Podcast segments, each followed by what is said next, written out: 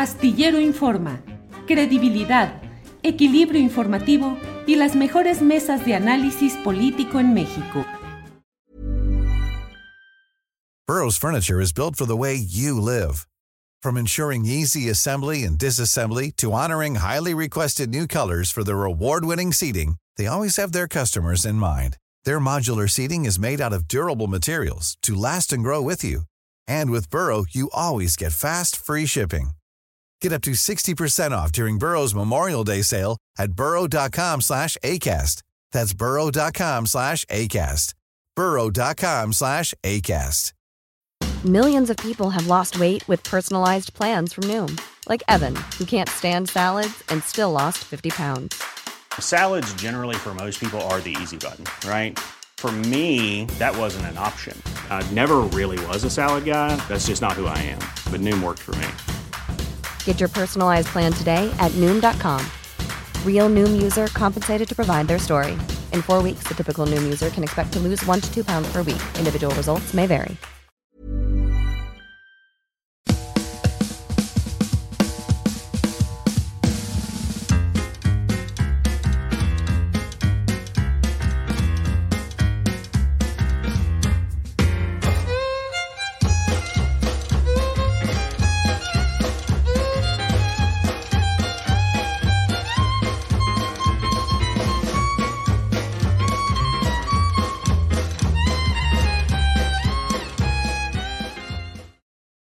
La una de la tarde, la una de la tarde en punto y ya estamos aquí en Astillero Informa. Muchas gracias por acompañarnos en este jueves 11 de mayo de 2023. Eh, hay mucha información sobre todo lo relacionado con los asuntos migratorios. Ya hoy no está vigente el título 42 en Estados Unidos que permitía eh, devolver de inmediato a solicitantes de ingreso, de asilo a Estados Unidos y bueno, hay una oleada de migrantes que desea eh, pues aprovechar este regreso a la situación eh, jurídica anterior con algunas variantes y bueno, de ello le iremos informando a lo largo de este programa. Por lo pronto, el propio presidente de la República ha anunciado que eh, se han enviado, se van a enviar ya.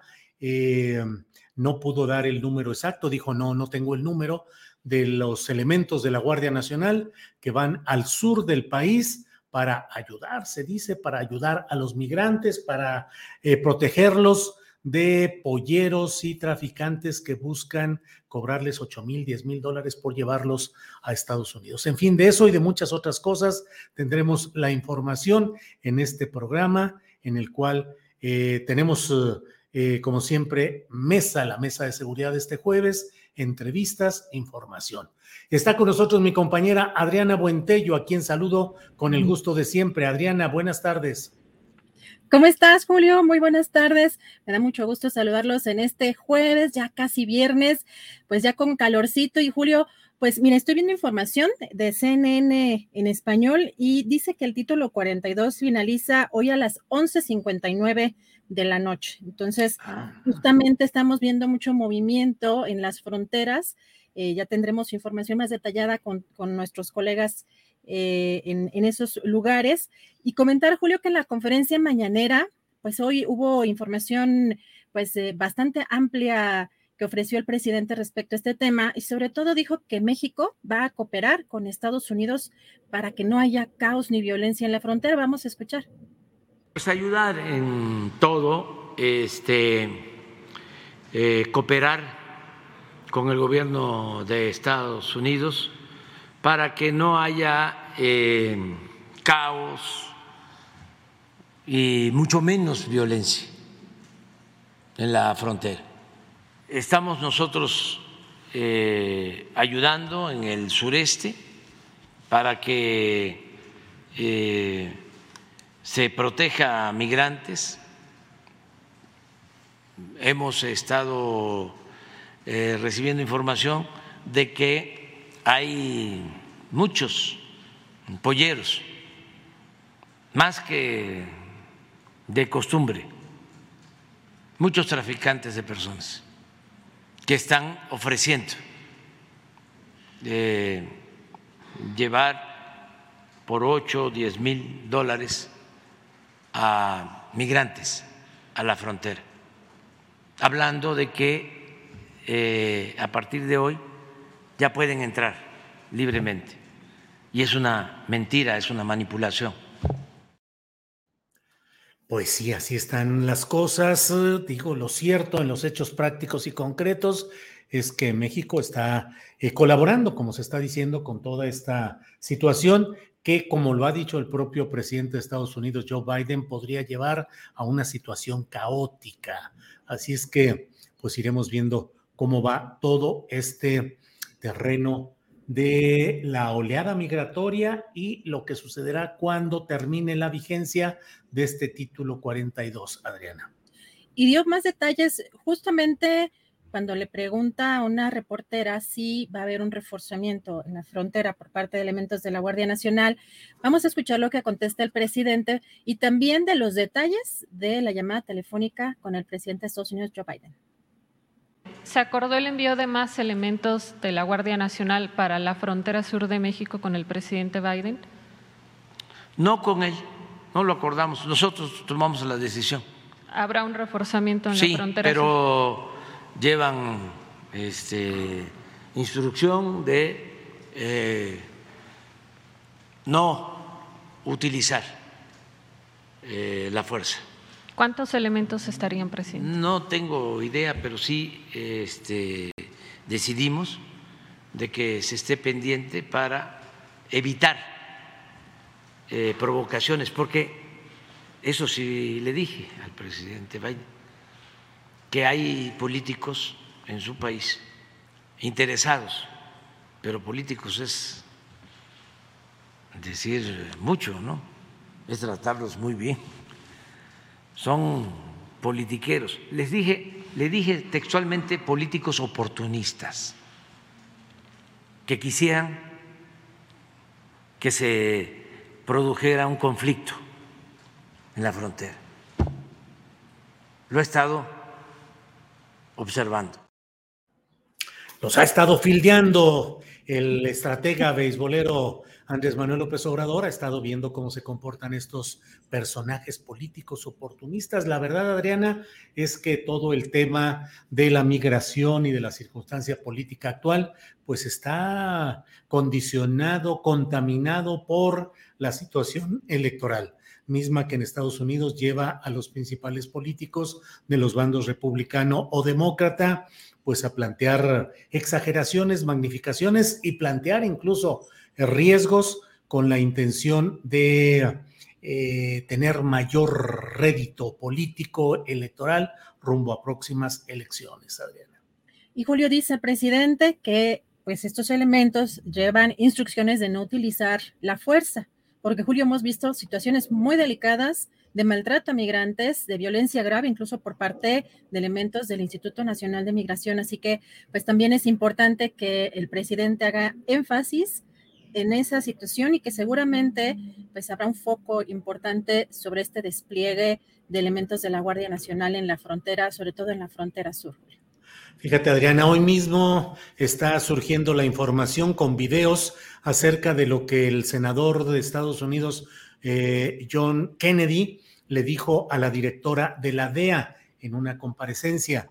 Eh, le insistió en que por qué Estados Unidos no presiona lo suficiente para que México acepte la entrada de Fuerzas Armadas de Estados Unidos para eh, combatir a los cárteles junto con las Fuerzas Armadas mexicanas fue una presión ahí insistente y en un cierto momento el propio senador Kennedy habló de la diferencia en cuanto al Producto Interno Bruto, a la capacidad económica, la de Estados Unidos frente a la de México, estableciendo la disparidad favorable a Estados Unidos, absolutamente favorable, eso es eh, evidente, pero además dijo que sin Estados Unidos, México estaría comiendo comida para gatos y viviendo en una carpa, Adriana. El racismo, la xenofobia, el clasismo, el, toda una circunstancia pues de suma gravedad y ahí es cuando pues uno aplaude eh, también de pronto las pues los mensajes del presidente cuando es muy abierto en esta eh, pues en esta batalla justamente electoral y como señala el presidente López Obrador, Julio, de que utilizan a México como piñata, pero qué personajes tan deleznables, porque además son luchas de narrativas, pues creo que el imperialismo cultural ha estado inmerso, hasta lo hemos platicado en diferentes momentos, en, pues no nada más en la literatura, en la, en la, en la cultura hollywoodense, eh, pues eh, metiéndose hasta la cocina en todos los países en donde tenga intereses Estados Unidos. Y pues si nos fuéramos quizá los números, quizá los que dependan de otros países, pues quizá quien dependa de otros países es Estados Unidos y no nosotros de Estados Unidos, Julio, pero muy complicado esa narrativa, muy violenta y que pues precisamente fomenta también, eh, creo que ese, ese odio, Julio. Pues sí, así están las cosas en la política de Estados Unidos con la presión de quienes desean que haya una mayor injerencia de Estados Unidos en el manejo de temas nacionales de México, particularmente pues lo relacionado con el crimen organizado, también en lo migratorio, es una presión incesante la que ha habido, que ya se dio con Donald Trump y que ahora de una manera distinta, pero se mantiene en acuerdos de colaboración, pero finalmente es ayudar y hacer lo que le conviene a las políticas que está definiendo Estados Unidos en esta materia. Y bueno, Adriana, ¿qué se puede hacer si en términos geopolíticos hay circunstancias que nos atan al mercado de Estados Unidos cuando el simple cierre de las fronteras por cualquier motivo, cualquier circunstancia, nos pone a temblar. Esa es nuestra realidad y sobre ella y con ella es con la cual hay que ir avanzando lo más que se puede con la preservación de los intereses nacionales, pero también en una realidad implacable, Adriana. Julio, muy complicado cómo estamos viendo este panorama previo a estas elecciones y también en México, que vienen otras elecciones posteriores a esa elección en Estados Unidos. Pero fíjate que en este tema del, pues, este, la finalización de esta política del título 42, el Departamento de Seguridad Nacional de los Estados Unidos lanzó desde ayer una campaña digital precisamente para contrarrestar lo que ellos aseguran que son mentiras difundidas por contrabandistas, eh, por las, las personas que eh, trafican eh, otras personas sobre el fin de esta política. Y estos mensajes están señalando que estas leyes de inmigración de Estados Unidos bajo el que va a entrar el título 8 pues serán mucho más duras y estos mensajes ah, se van a promover en países de América del Sur y Central, incluidos Honduras, El Salvador, Guatemala, Ecuador y Colombia. También ayer, pues en otro tema importante respecto a los, pues a la migración, el gobierno federal dio a conocer la suspensión temporal de 33 estancias provisionales tipo A y B mientras la Comisión Nacional de Derechos Humanos concluye una visita, una supervisión a estas instancias y, rinde un informe especial sobre la situación que prevalece en estas estancias migratorias, los flujos que hay en este país y la problemática. Son, se trata de 14 estancias provisionales de tipo A, 19 estancias provisionales de tipo B, las cuales tienen en conjunto una capacidad de alojamiento de 1.306 personas migrantes.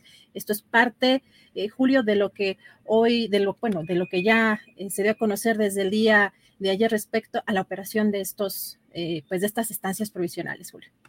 Muy bien, Adriana, pues estemos en, atentos a lo que suceda. Desde luego es solo un paso, como lo comentamos ayer mismo, eh, de esta propuesta, de esta circunstancia en la cual el Instituto Nacional de Migración con estos centros de, pues de detención, aunque se les llamó alojamientos y albergues, pero pues es importante lo que se va haciendo. Veamos que no sea esto solo una sesión pequeña, ante otro tipo de cosas de las cuales tenemos que estar muy atentos a lo que suceda en el norte y en el sur del país, específicamente en las áreas fronterizas respecto a este tema que vamos a ir abordando en un rato más, tanto con reporteros que nos informarán sobre lo que está sucediendo en estos momentos, como con especialistas y luego la mesa de seguridad. Adriana. Así es, Julio. Y también pasando a otro tema, eh, pues después de la cancelación de esta primera parte del plan B del presidente López Obrador, esta resolución de la Suprema Corte de Justicia de la Nación. Hoy el presidente también volvió a criticar al Poder Judicial, bueno, particularmente a la Suprema Corte de Justicia de la Nación, pues además sus 40 ¿te acuerdas que en el Senado, eh, Monreal creo que alcanzó, el senador Ricardo Monreal creo que alcanzó a decir 13 o 14 de estos, eh, de esta lista que tenía de los privilegios de los ministros de la Suprema Corte? Bueno, hoy el presidente también habló de estos, de estos privilegios. Vamos a escuchar qué fue lo que dijo. Ayer estaba yo viendo de los privilegios de los ministros de la Corte, lo que siempre hemos dicho pero ya está saliendo ahora información del Senado. A ver si encuentras por ahí, para que la gente eh, sepa por qué los ministros de la Corte están en contra de nuestras propuestas. ¿Por qué cancelaron el llamado Plan B? ¿Qué era el Plan B? En esencia, bajar los sueldos de los funcionarios del INE que ganan más que el presidente, violando la Constitución. Pero si los ministros no cancelaban el plan B, pues ¿cómo quedaban ellos que también ganan más que el presidente? Entonces, era defender sus intereses. Pues sí, ahí la fuente, hay que decirla, fue el propio Ricardo Monreal, Ricardo Monreal, que había dado a conocer lo que él llamó los 40 privilegios. 40 privilegios fue la lista que expuso en su momento el propio Ricardo Monreal.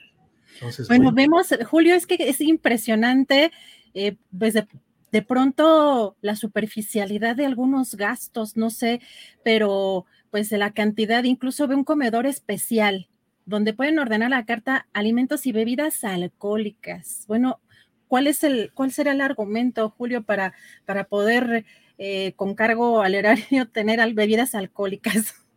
Sí, sí, sí, bueno, pues la verdad es que hay una, ha habido una situación extraordinaria. 22 em, mil pesos mensuales en gasolina, como imagino que hacen trabajo de campo, ah, pues muy, muy amplio. Imagínate ni el sueldo, pues, de un trabajador. Claro, claro, son, es eso, han vivido en una situación eh, absolutamente eh, exagerada en cuanto a privilegios, a gastos discrecionales y a una serie de hechos que realmente, mira, Adriana, con frecuencia. Dice, disponen de 188 mil al año para compra de medicamentos. Eso es una, ese sí es una obscenidad para, o sea, de verdad para la gente, eh, pues en una situación de salud como la que tenemos en México. Sí, sí, sí, así es, así ha sido, así lo han mantenido con una presencia de muchos eh, jurisconsultos que llegan a ministros desde el lado de el flanco derecho ideológico totalmente. Yo en un momento en la columna astillero hace, no sé, varios años, 10, 12 años, documenté ampliamente los excesos, entre otros, fíjate, llegaron a poner eh, eh, carpas y poner servicio para servicios religiosos adentro de la propia Suprema Corte de Justicia de la Nación, con Mariano Azuela como presidente de esa corte. Entre otros temas, digo, simplemente el hecho de utilizar eh, recursos públicos para un asunto de índole personal religiosa, pero así, todo cárgaselo al presupuesto, cárgaselo y todo que lo pague el dinero de la gente, finalmente los impuestos. Pero Julio, personal que puedes contratar, vehículos que incluso te puedes quedar después de tu encargo, eh, pues dinero para alimentos, pues como si no fuera suficiente su, sueldo mensual.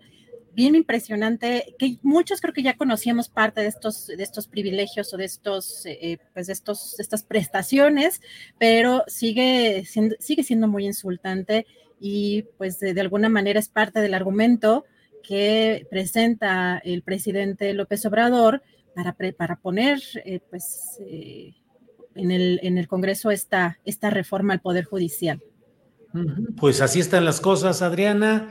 Y em, ayer que se dio a conocer una nueva renuncia en el equipo de Marcelo Ebrard, renunció el director de Asuntos Relacionados con Europa, director general, un cargo importante en este planteamiento muy peculiar que está haciendo el propio canciller Marcelo Ebrard, de que miembros de su equipo, ya antes lo hizo la subsecretaria Marta Delgado, están dejando los cargos para irse a hacer la campaña de proselitismo a pesar de que el propio presidente de la República ha dicho junto con Mario Delgado, dirigente de Morena, que hay que esperar a que pasen los comicios del Estado de México y de Coahuila para eh, definir lo que se va a ir haciendo. Es interesante, entre otros temas, también el relacionado con estos movimientos y renuncias de índole electoral más que administrativa o burocrática, Adriana. Julio, y en la conferencia mañanera también le preguntan al presidente sobre este planteamiento de un posible juicio político a ministros de la Suprema Corte de Justicia. Vamos a ver qué dijo el presidente. Eso que lo decidan ellos, porque si no, se van a sentir mártires. Y lo que son, en realidad, son unos abusivos, ventajosos. No, no, no, eso. Yo pienso que lo mejor es que en septiembre, que yo espero que el movimiento de transformación tenga mayoría calificada en la Cámara y que se pueda hacer una reforma a la Constitución. Se requiere una mayoría calificada, porque se necesitan hacer otras reformas. Mayoría calificada y la búsqueda del voto masivo a favor de Morena para poder avanzar en estos terrenos, pero pues la verdad es que eh, por lo pronto, en lo inmediato, el juicio político a los ministros de la Suprema Corte de Justicia de la Nación sería inviable porque se necesitaría mayoría calificada en las cámaras que no se tiene justamente en este momento. Así es que, en dado caso, podría haber un juicio político cuando hubiera una mayoría calificada de estos eh, em, eh, de, una mayoría calificada de Morena y sus aliados. Y mientras tanto, los ministros de la Corte ahí manteniéndose en ese esquema de privilegios, de excesos, de abundancia que contrasta con la realidad de los mexicanos, Adrián. Así es, Julio. Bueno, vamos a seguir de cerca, por supuesto, todo este movimiento que, pues, desde las elecciones que vienen en el Estado de México y Coahuila y pues también las del 24, todo va a caminar muy rápido. Mientras tanto, Julio, tenemos ya lista nuestra primera entrevista. Regresamos más tarde con más información.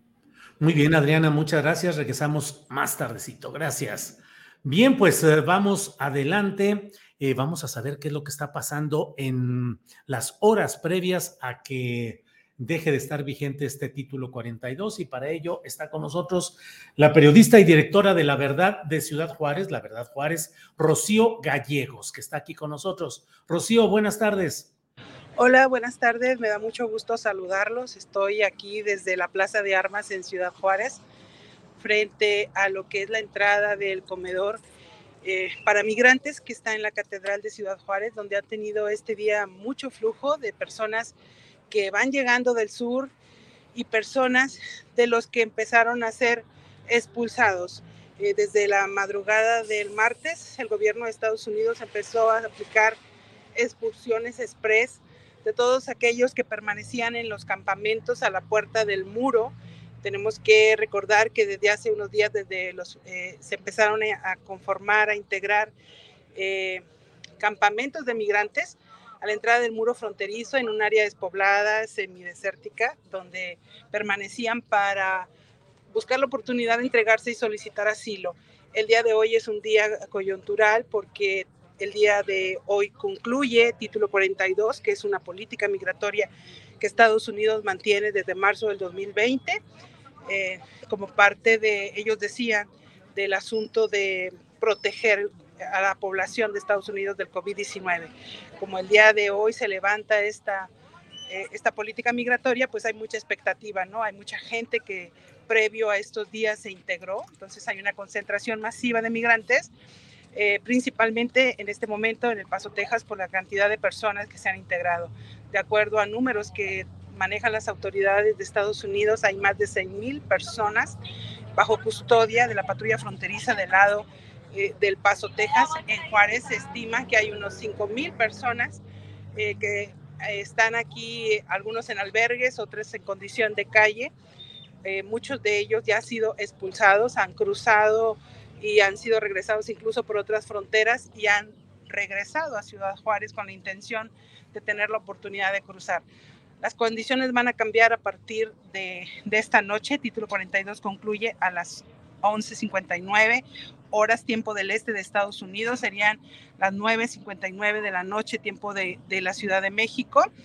Entonces, a partir de esa hora cambia la política migratoria. Todo aquel que ingrese de manera irregular a Estados Unidos podrá ser expulsado, repatriado a su país o bien eh, detenido, o sea, con cargos eh, criminales, incumplimientos a la ley. Esto de acuerdo a los récords que ellos tengan registrados. Esa es la situación que se vive en la frontera en este momento. Eh, Rocío, ¿ha habido algún incidente con policías mexicanos, con guardias nacionales? ¿Cómo está la situación de contención desde el lado mexicano? Desde el lado mexicano no hay presencia ni de Guardia Nacional ni de policías municipales. En todo el bordo eh, hemos hecho recorridos desde los últimos días y el día de hoy. Prácticamente es una presencia eh, muy escueta de la Policía Municipal eh, vigilando la situación, vigilando el orden. Sin embargo, la gran mayoría de los migrantes cuando llegan al río, tenemos que recordar que en Texas el límite fronterizo entre México y Estados Unidos es justo a la mitad del río Bravo. Entonces, cuando las personas llegan al, al, río y lo cruzan, ya están en territorio estadounidense, aunque estén de este lado del muro. Entonces, prácticamente las autoridades mexicanas eh, nada más tienen una presencia eh, muy eh, escueta en ese sector eh, y la gran concentración se da del otro lado ya de, de, lo que es el río Bravo. Este, hasta ahorita no ha habido alguna situación, incidente de este lado, las situaciones se han generado del otro lado de la frontera, con incluso migrantes señalaban han señalado a grupos del crimen organizado que se han acercado ahí tratando de establecer su ley. También han hablado de cómo la Guardia Nacional de Texas, que permanece en ese sector, han intentado expulsarlos a México sin ningún proceso o procedimiento de por medio.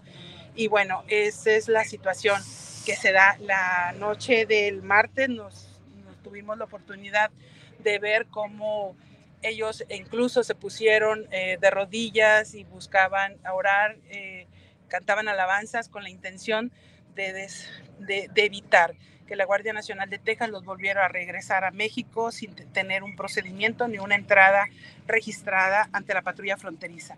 La gran mayoría son migrantes extranjeros que vienen de Venezuela, de países de Centroamérica, vienen eh, también haitianos, hay gente de Ecuador, hay gente que hay muchos de ellos, los que han llegado sobre todo en las últimas semanas, han llegado vía tren. Entonces es una situación realmente de crisis. Hay organizaciones que han advertido con este cambio de política podría acentuarse la situación humanitaria que se enfrenta en esta región, eh, pues prácticamente para la población migrante. Eh, Rocío, y eh, se supone, se percibe pues que la organización o la, el intento de la cometida masiva, si se da, será esta noche, esta noche. El asunto es eso, la expectativa era que viviéramos una concentración masiva el día de hoy. Eh, lo estamos viviendo, pero de regreso. La gran mayoría de los migrantes se apostaron días antes. Puede ser que el día de hoy lleguen eh, a apostarse al puente o alguno de los puntos de cruce por el muro fronterizo, gente que apenas está arribando a la frontera. Eh, estamos a la expectativa de lo que se podría generar. Eh, hemos visto cómo las autoridades de Estados Unidos han estado haciendo ejercicios en los, en los puentes eh, de cruce que unan Ciudad Juárez y El Paso, como para una preparación, incluso a llegar a cerrarlos en caso de que sean tomados por migrantes que de última hora busquen ingresar a Estados Unidos antes de que cambie la política migratoria, es decir, que haya esta transición de título 42 a título 8. Bien, Rocío, pues gracias como siempre por el reporte completo, documentado y con la panorámica de lo que está sucediendo en este tema. A reserva de lo que desees agregar, yo te agradezco mucho que estés con nosotros. No, yo creo que la frontera mexicana eh, con Estados Unidos tiene que tener la lupa. Hay mucha situación que se está viviendo en esta, en esta región, principalmente porque no hay una planeación. Hay mucho silencio por las autoridades mexicanas sobre qué va a ocurrir con todos aquellos migrantes que están siendo expulsados. Eh, hay expulsiones inmediatas, eh, lo vuelvo a repetir desde el martes en la noche, por parte de autoridades estadounidenses y no hay un plan. No se ha dicho qué va a ocurrir, qué se va a hacer y cómo se van a preparar. Hay incertidumbre por parte de organizaciones que apoyan, que apoyan perdón, a migrantes porque ellos dicen, hemos visto que hay acuerdos entre los gobiernos, pero no hay un plan. O ese plan no baja, no baja a quien está atendiendo a los migrantes, a quien en este momento les está dando un alimento, les está dando la oportunidad de asearse para que sigan su camino. Entonces yo creo que hay que poner lupa en lo que esto pueda generarse en esta región. Rocío Gallego, seguiremos atentos, te agradecemos mucho y seguimos en contacto. Gracias, Rocío. Gracias a ti. Hasta luego. Bien, pues es la una de la tarde con 29 minutos en la Ciudad de México, en Guadalajara, desde donde transmito en esta ocasión. Y bueno, vamos a seguir adelante para saber qué es lo que está sucediendo en este tema y para ello vamos a hablar con Jaime Delgado, él es director de periodismo negro en Tijuana. ¿Qué pasa en Tijuana y en Mexicali? Jaime, buenas tardes. Buenas tardes, Julio. ¿Sí me escuchas bien? Sí, te escucho bien, Jaime. Adelante. Bueno, pues aquí en Baja California se han hecho simulacros a raíz de esta yo digo, pues sobre todo teoría, porque por un lado los grupos defensores de migrantes hablan de una llegada de 14 mil migrantes, sin embargo ayer el secretario general de gobierno Catalino Zavala nos informaba en la rueda de prensa que había 6 mil migrantes esperando cita con el gobierno de Estados Unidos para solicitar asilo político. También hemos encontrado pues eh, cientos de personas de diferentes lugares del mundo, Julio, eh, haciendo espera en Tijuana, sobre todo ahí hay doble muro dentro de ese, a la mitad de ese doble muro, ahí se han quedado a dormir personas de tanto de nuestro continente como de África, de otros países, para la cita. Hoy en la mañana ya pusieron orden, la patrulla fronteriza logró pues atender a, todos, eh, a todas estas personas que buscan ingresar a Estados Unidos pidiendo asilo, político. En Mexicali la situación ha estado muy tranquila, la verdad, eh, se ha asistido a los migrantes en todo el estado, hay una, en total tenemos 42 albergues en, Baja California, tanto en Mexicali como en Tijuana.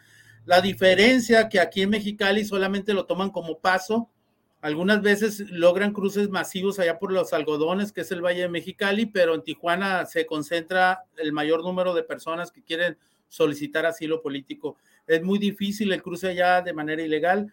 A raíz de esto, pues se han hecho simulacros porque quieren evitar una entrada masiva de manera ilegal y anoche cerraron la garita San Isidro, de las más grandes, de la más grande de la, entre la frontera de Estados Unidos y México. Hicieron un simulacro de autoridades de Estados Unidos para prevenir cualquier entrada masiva. Hasta el momento se le ha atendido, no hay, se van a habilitar eh, sitios eh, con internet en los albergues con el fin de que apliquen adecuadamente en la famosa aplicación CBP One, que no ha funcionado adecuadamente, atiende la mitad de personas que atendían anteriormente a la, entrada en vigor de esta, de esta aplicación. Sin embargo, pues las autoridades, la autoridad de Baja California, realmente todo se deposita, Julio, aquí en gran medida en los grupos de defensores migrantes, que son asociaciones civiles que la misma sociedad está apoyando, porque pues el gobierno mexicali, por ejemplo, tiene un albergue, Tijuana tiene albergue, no hay albergues públicos, la mayor parte se centra en albergues eh, de tipo social, ¿no? De la sociedad civil. Y en cuestión del el clima que hay, pues se ha hablado mucho, se ha especulado que lleguen 14 mil migrantes, como te decía, pero hasta el momento oficialmente se tienen en Baja California 6 mil personas de diferentes partes del mundo esperando asilo político en los Estados Unidos. Jaime, ¿y el, se ha acentuado el regreso, el, la, eh, el que Estados Unidos esté enviando de regreso en estos días, en estas horas, a estas personas que intentan entrar a Estados Unidos. Quiero decir, se está ensanchando, se está engrosando el número de personas asentadas en Mexicali o en Tijuana a la espera de estas resoluciones de Estados Unidos.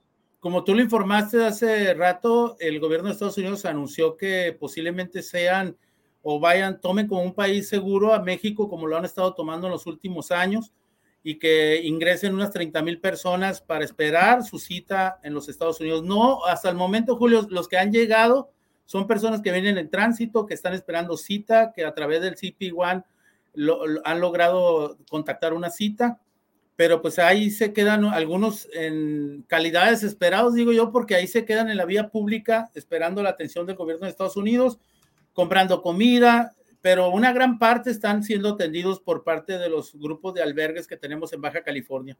No ha habido una expulsión masiva por parte de Estados Unidos hasta el momento. Hemos hecho recorridos en la garitas y no hemos encontrado ese fenómeno que tú lo indicas. Sí, Jaime, y las organizaciones de la sociedad civil, muchas de ellas eh, eh, operadas por organizaciones religiosas, ¿han fijado alguna postura? ¿Han advertido algo? ¿Cuál es la postura que están manteniendo, Jaime? La verdad se han portado, o sea, han hecho un trabajo, ellos han suplido mucho de la eficiencia de los, de los tres niveles de gobierno.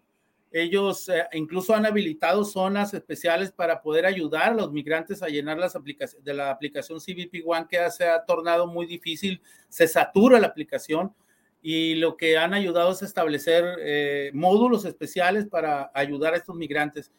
Los migrantes no han emitido una, una, postura hasta el momento, la coalición de eh, promigrante que existe en Baja California sin embargo, pues eh, seguimos al pendiente. En, Mexicali ahorita, por ejemplo, hay 800 migrantes en los albergues. Son, tienen mayor capacidad que esa de la que, de la que están ahorita ocupando espacios.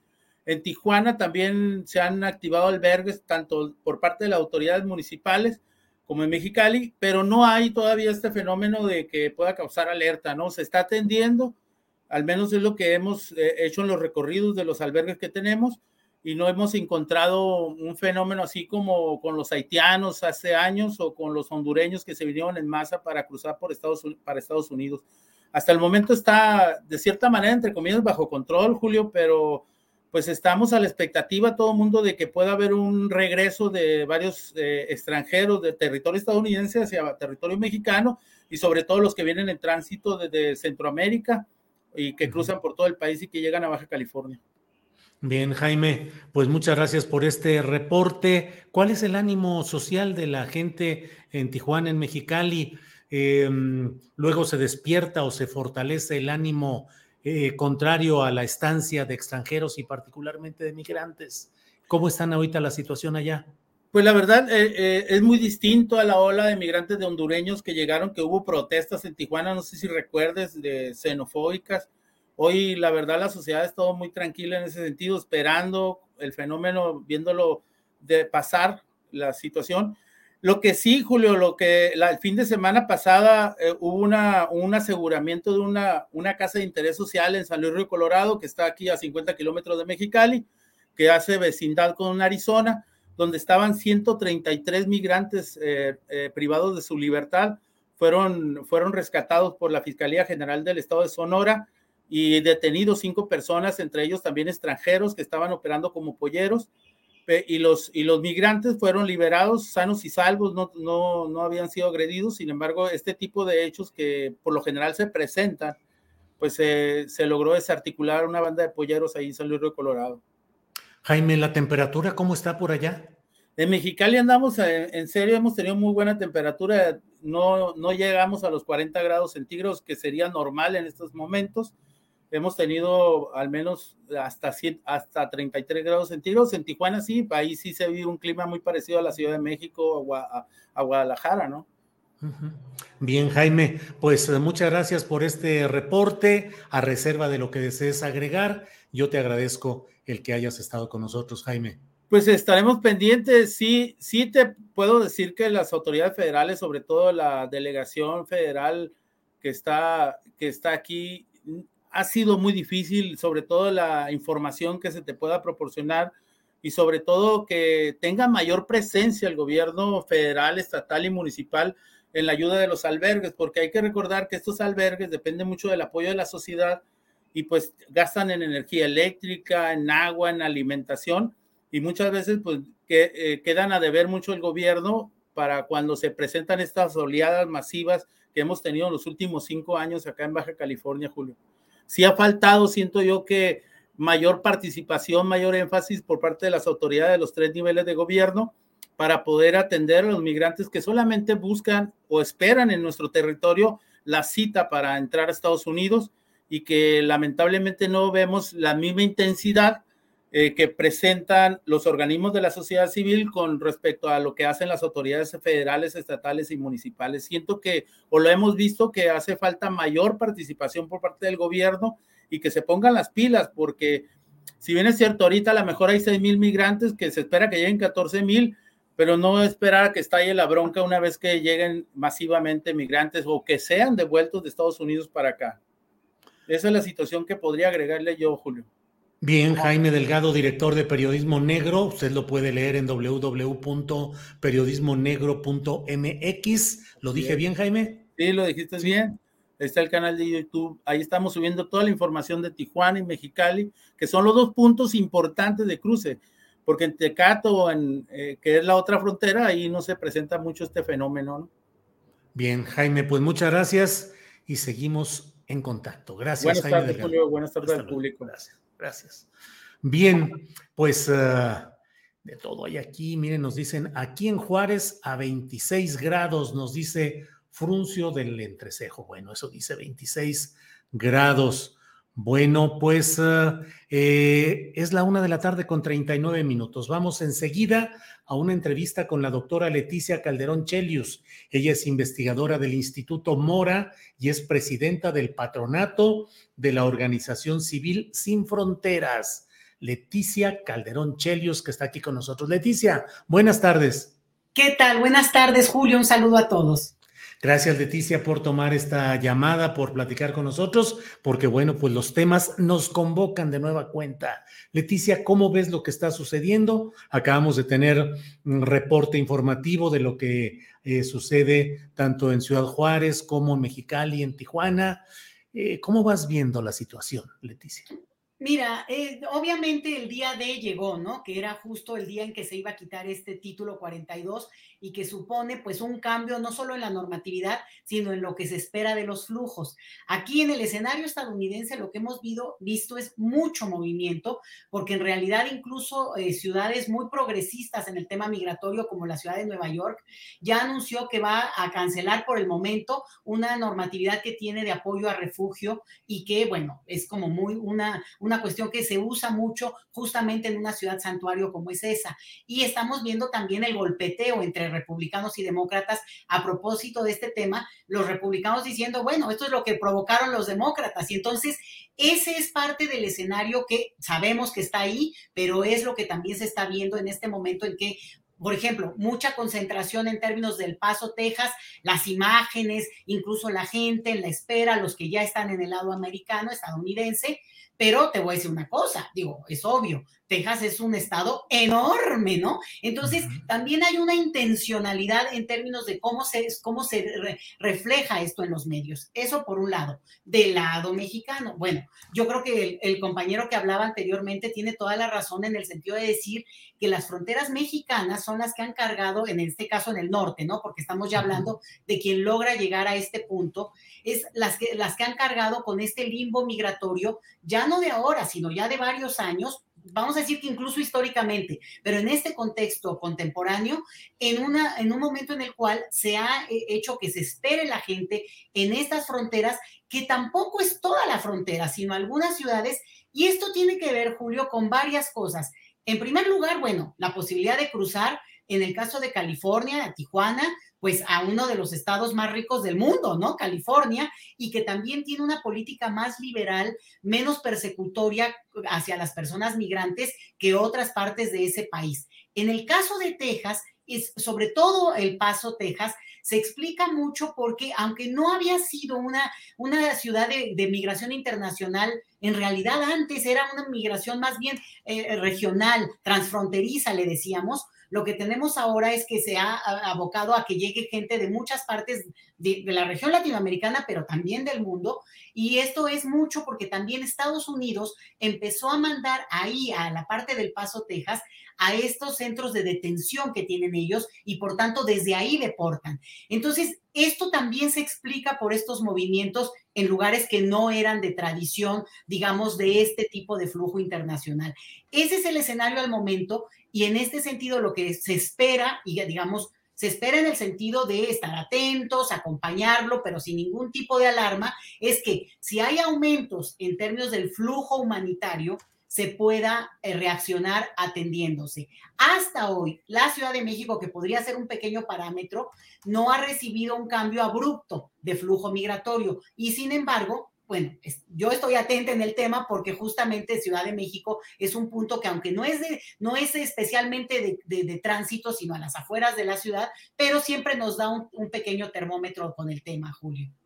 Leticia, em, hoy el presidente de la República ha anunciado que va a haber un mayor número de agentes de la Guardia Nacional en el sur, dice, para protegerlos sobre todo de las eh, ofertas crecientes de polleros y traficantes eh, que hablan de llevarlos a Estados Unidos por 8 o 10 mil eh, dólares.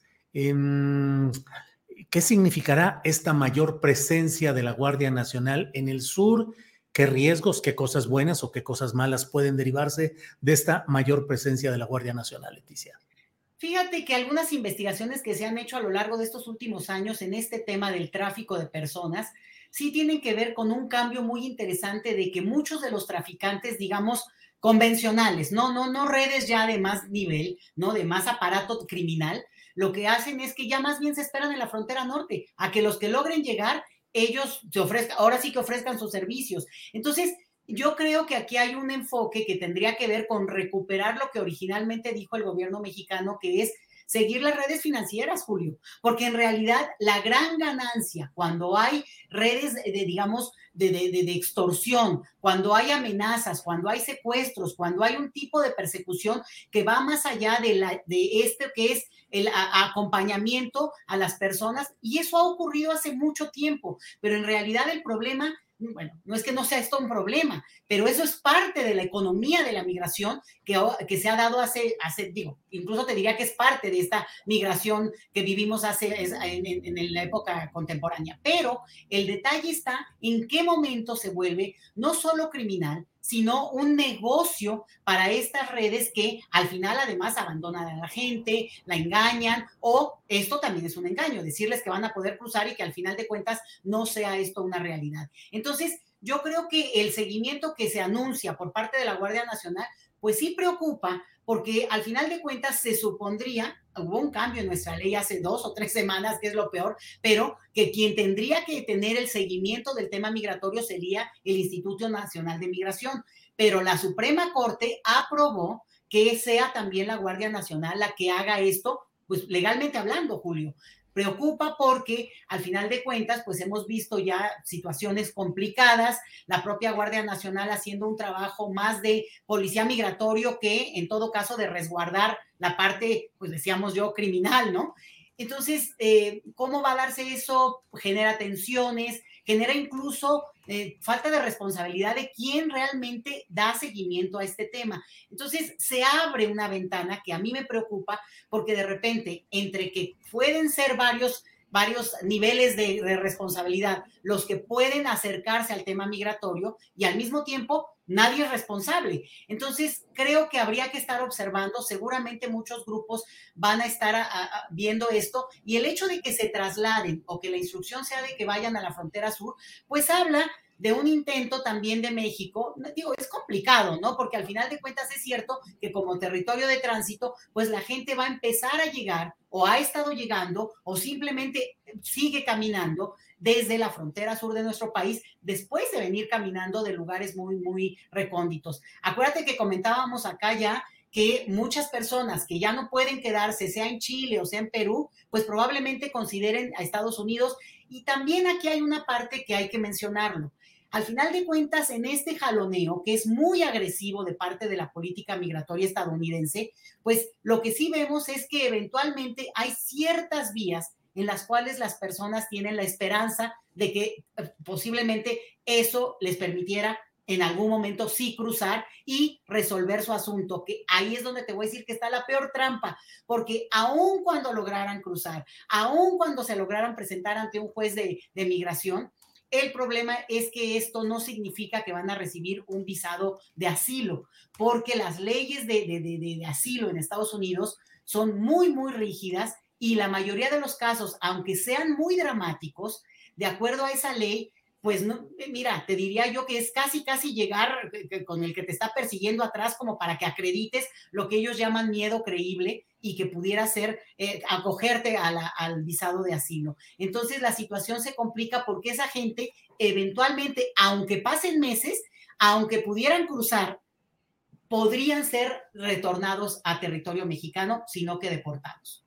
Leticia, ¿y por qué con este eh, esquema en el cual, aunque lleguen ante el juez de migración, va a ser muy difícil que puedan obtener el asilo?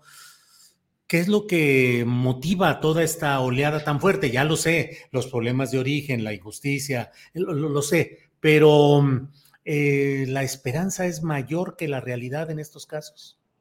Híjole, quiero ser muy responsable con lo que te voy a decir, Julio, pero al final de cuentas, muchas de estas personas también van a lograr llegar a Estados Unidos. Van a lograr llegar y a lo mejor en una condición clandestina, porque van a huir de estos, de estos e, esquemas que no les van a dar el visado, pero van a permanecer como parte de este stock que alimenta la economía estadounidense de una manera pues en la que al final de cuentas se beneficia de esa mano de obra barata, abundante y muchas veces pues semi-esclavizada en el sentido de que también están temerosos de poder ser deportados o de no poder finalmente ya mantenerse de una manera más, más continua en ese país. Entonces, esto lo hemos visto a lo largo de muchas décadas, digo, no, no, no, no, hay que decir que no, por eso hay 12 millones de personas sin documentos en Estados Unidos, hoy, en este momento, y por tanto, ese es un desafío enorme que tiene Estados Unidos, pero con el cual también juega.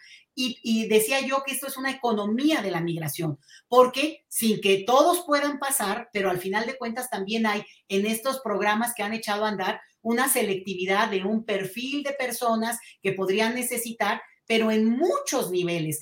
Tú recordarás, Julio, que cuando fue lo del COVID, después del COVID, bueno, después en este sentido de que cuando bajó un poco el tema de la preocupación del contagio multiplicado, se hablaba ya de el número de en millones de personas que se habían retirado del mercado laboral estadounidense, personas que o se, o se pudieron jubilar o que adelantaron su jubilación. Ese es un perfil. Otro perfil que lo, conocemos también muy bien en México es el de los nómadas digitales, personas de otro, otra edad, otra generación, pero que también se insertan de una manera distinta al mercado laboral. Entonces, todos estos cambios que parecen ser de repente lejanos, en realidad son estructurales a la manera en cómo se va acomodando la migración, porque al final de cuentas, por ejemplo, mucha gente que está yendo hacia Estados Unidos alimenta lo que es los trabajadores esenciales, que incluso Donald Trump en su inmensa, eh, digamos, disputa respecto al tema migratorio y cómo lo utilizó de manera tan oportunista,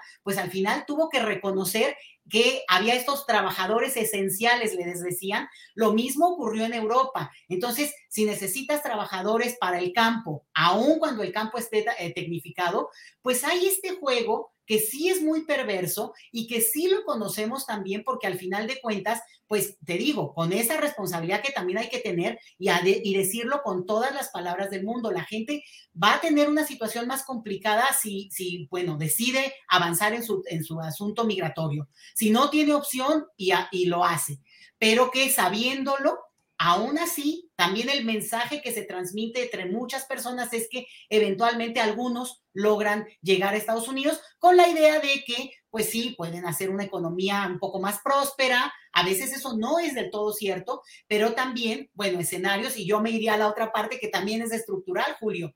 Si no, si no, si Estados Unidos no deja de ahogar economías como la cubana, incluso la venezolana, y hoy lo decía López Obrador, ¿no? Hablaba de que efectivamente hubo un momento en que criticaron tanto a Venezuela, eh, digo, y no me meto en ese lío, pero lo que sí es cierto es que cuando necesitaron sentarse a negociar por cuestiones del petróleo, lo hicieron. Entonces, el pragmatismo que también hay en términos de los políticos, hay que verlo con esa cautela porque alimenta el perfil de flujo, no tanto el de la violencia, pero sí sobre todo el de la economía tan precaria que lleva a las, a las personas a tomar una decisión como esta, sobre todo en el entendido que mucho de esto hay en términos de redes familiares que podrían apoyar y recibir a sus propios seres queridos, pues en un intento también de ayudarles, ¿no? Claro. Claro.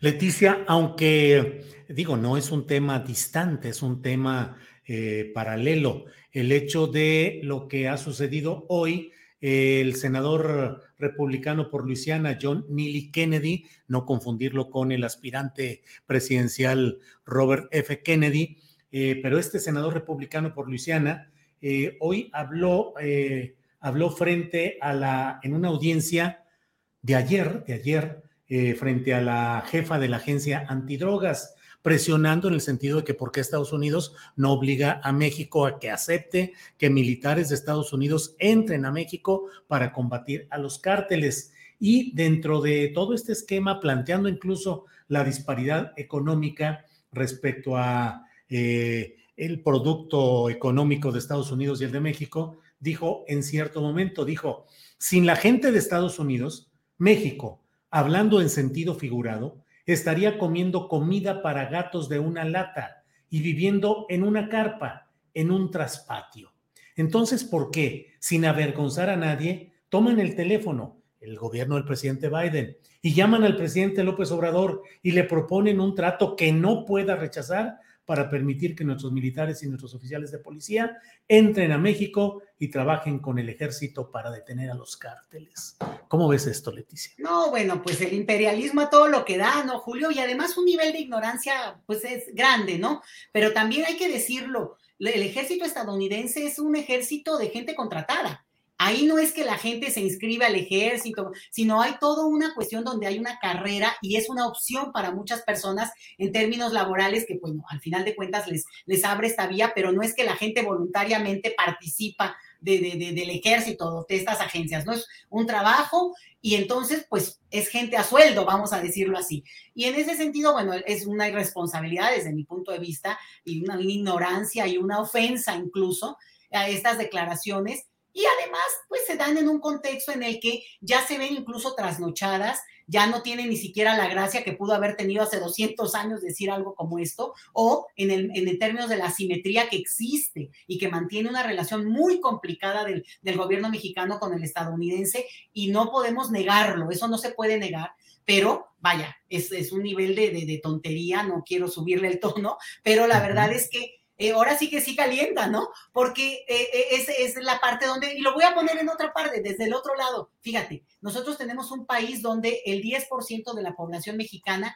ha emigrado a Estados Unidos principalmente. Bueno, si la cosa estuviera así de a tiro tan mal en términos tan generalizados, pues este 90, el, el otro 90% podría haber caminado a esa frontera y llenarlos, ¿no? De población mexicana. Es obvio que no, es obvio que la migración también se explica, y esto es importante decirlo, no solo por estas situaciones de extrema violencia que claro que viven muchas personas, también de precariedad económica, pero la realidad es que también hay situaciones que explican eh, por decisiones personales, también pueden ser por cuestiones que vienen, pues, por ejemplo, de decía yo, la, la, relación familiar que se ha construido y que permite que las personas puedan moverse con más facilidad, Julio.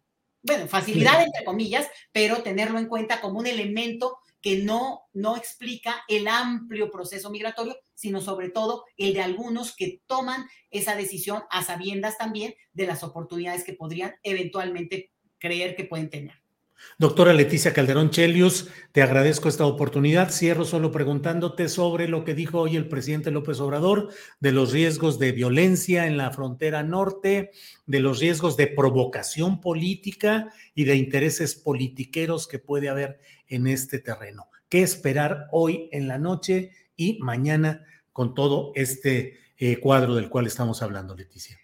Bueno, este día, esta noche y a partir de ahora los próximos meses, Julio, porque esto es realmente nada más un punto de inflexión en términos de la fecha pero en realidad yo creo que ellos se preparan para un, acuérdate que también con Trump se desmanteló una parte de todo lo, administrativo en términos de recepción de, personas solicitantes de asilo. Eso por un lado, pero por el otro, pues obvio, en una frontera donde hay tanta interacción, donde hay siempre un intercambio difícil, complicado, bueno, si tú mandas ejército, así literal, a la frontera, pues obviamente eso implica que hay que, bueno, hay que cuidar siempre las formas, hay que mantener siempre una sangre fría, ¿no? Porque lo que también vemos es que de repente, y lo hemos vivido, esto no es ninguna novedad, eh, personas que son violentadas, incluso asesinadas en la misma frontera de parte de autoridades estadounidenses. Esto eh, se ha reseñado a lo largo de, de muchas décadas. Entonces, tener siempre esta cautela, ojalá las personas que están en esta disposición de emigrar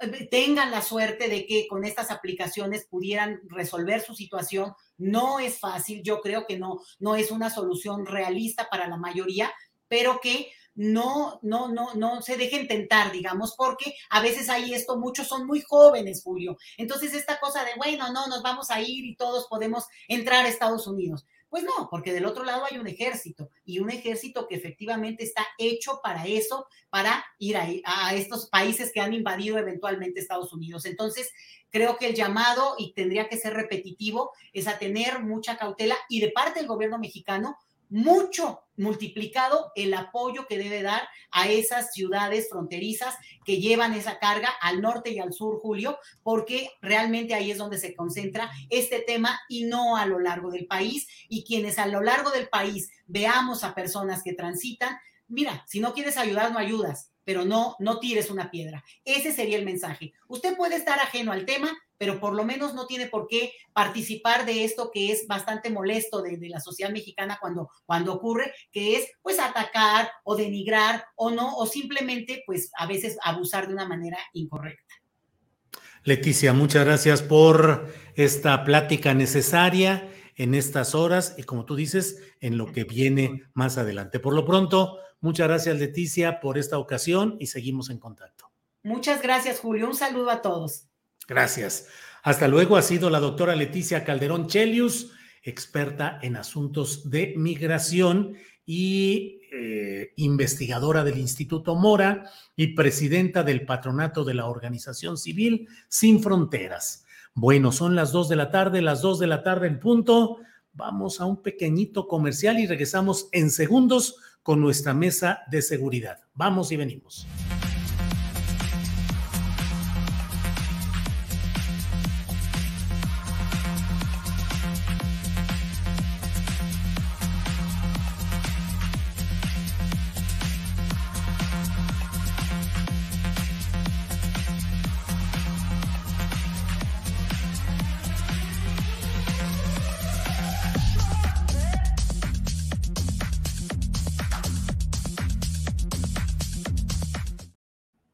Bien, son las dos de la tarde con un minuto, dos de la tarde con un minuto, y en este jueves tenemos como siempre nuestra mesa de seguridad, una mesa de seguridad en la cual abordamos con seriedad y con calidad informativa y analítica los asuntos y los problemas relacionados con seguridad pública, seguridad nacional, en fin, de todo hay por aquí. Víctor Ronquillo, buenas tardes.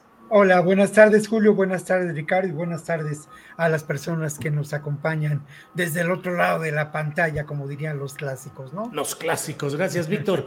Ricardo Ravelo, buenas tardes. ¿Qué tal Julio? Buenas tardes, un placer estar contigo este jueves. Un saludo también a Víctor y al público que nos está siguiendo.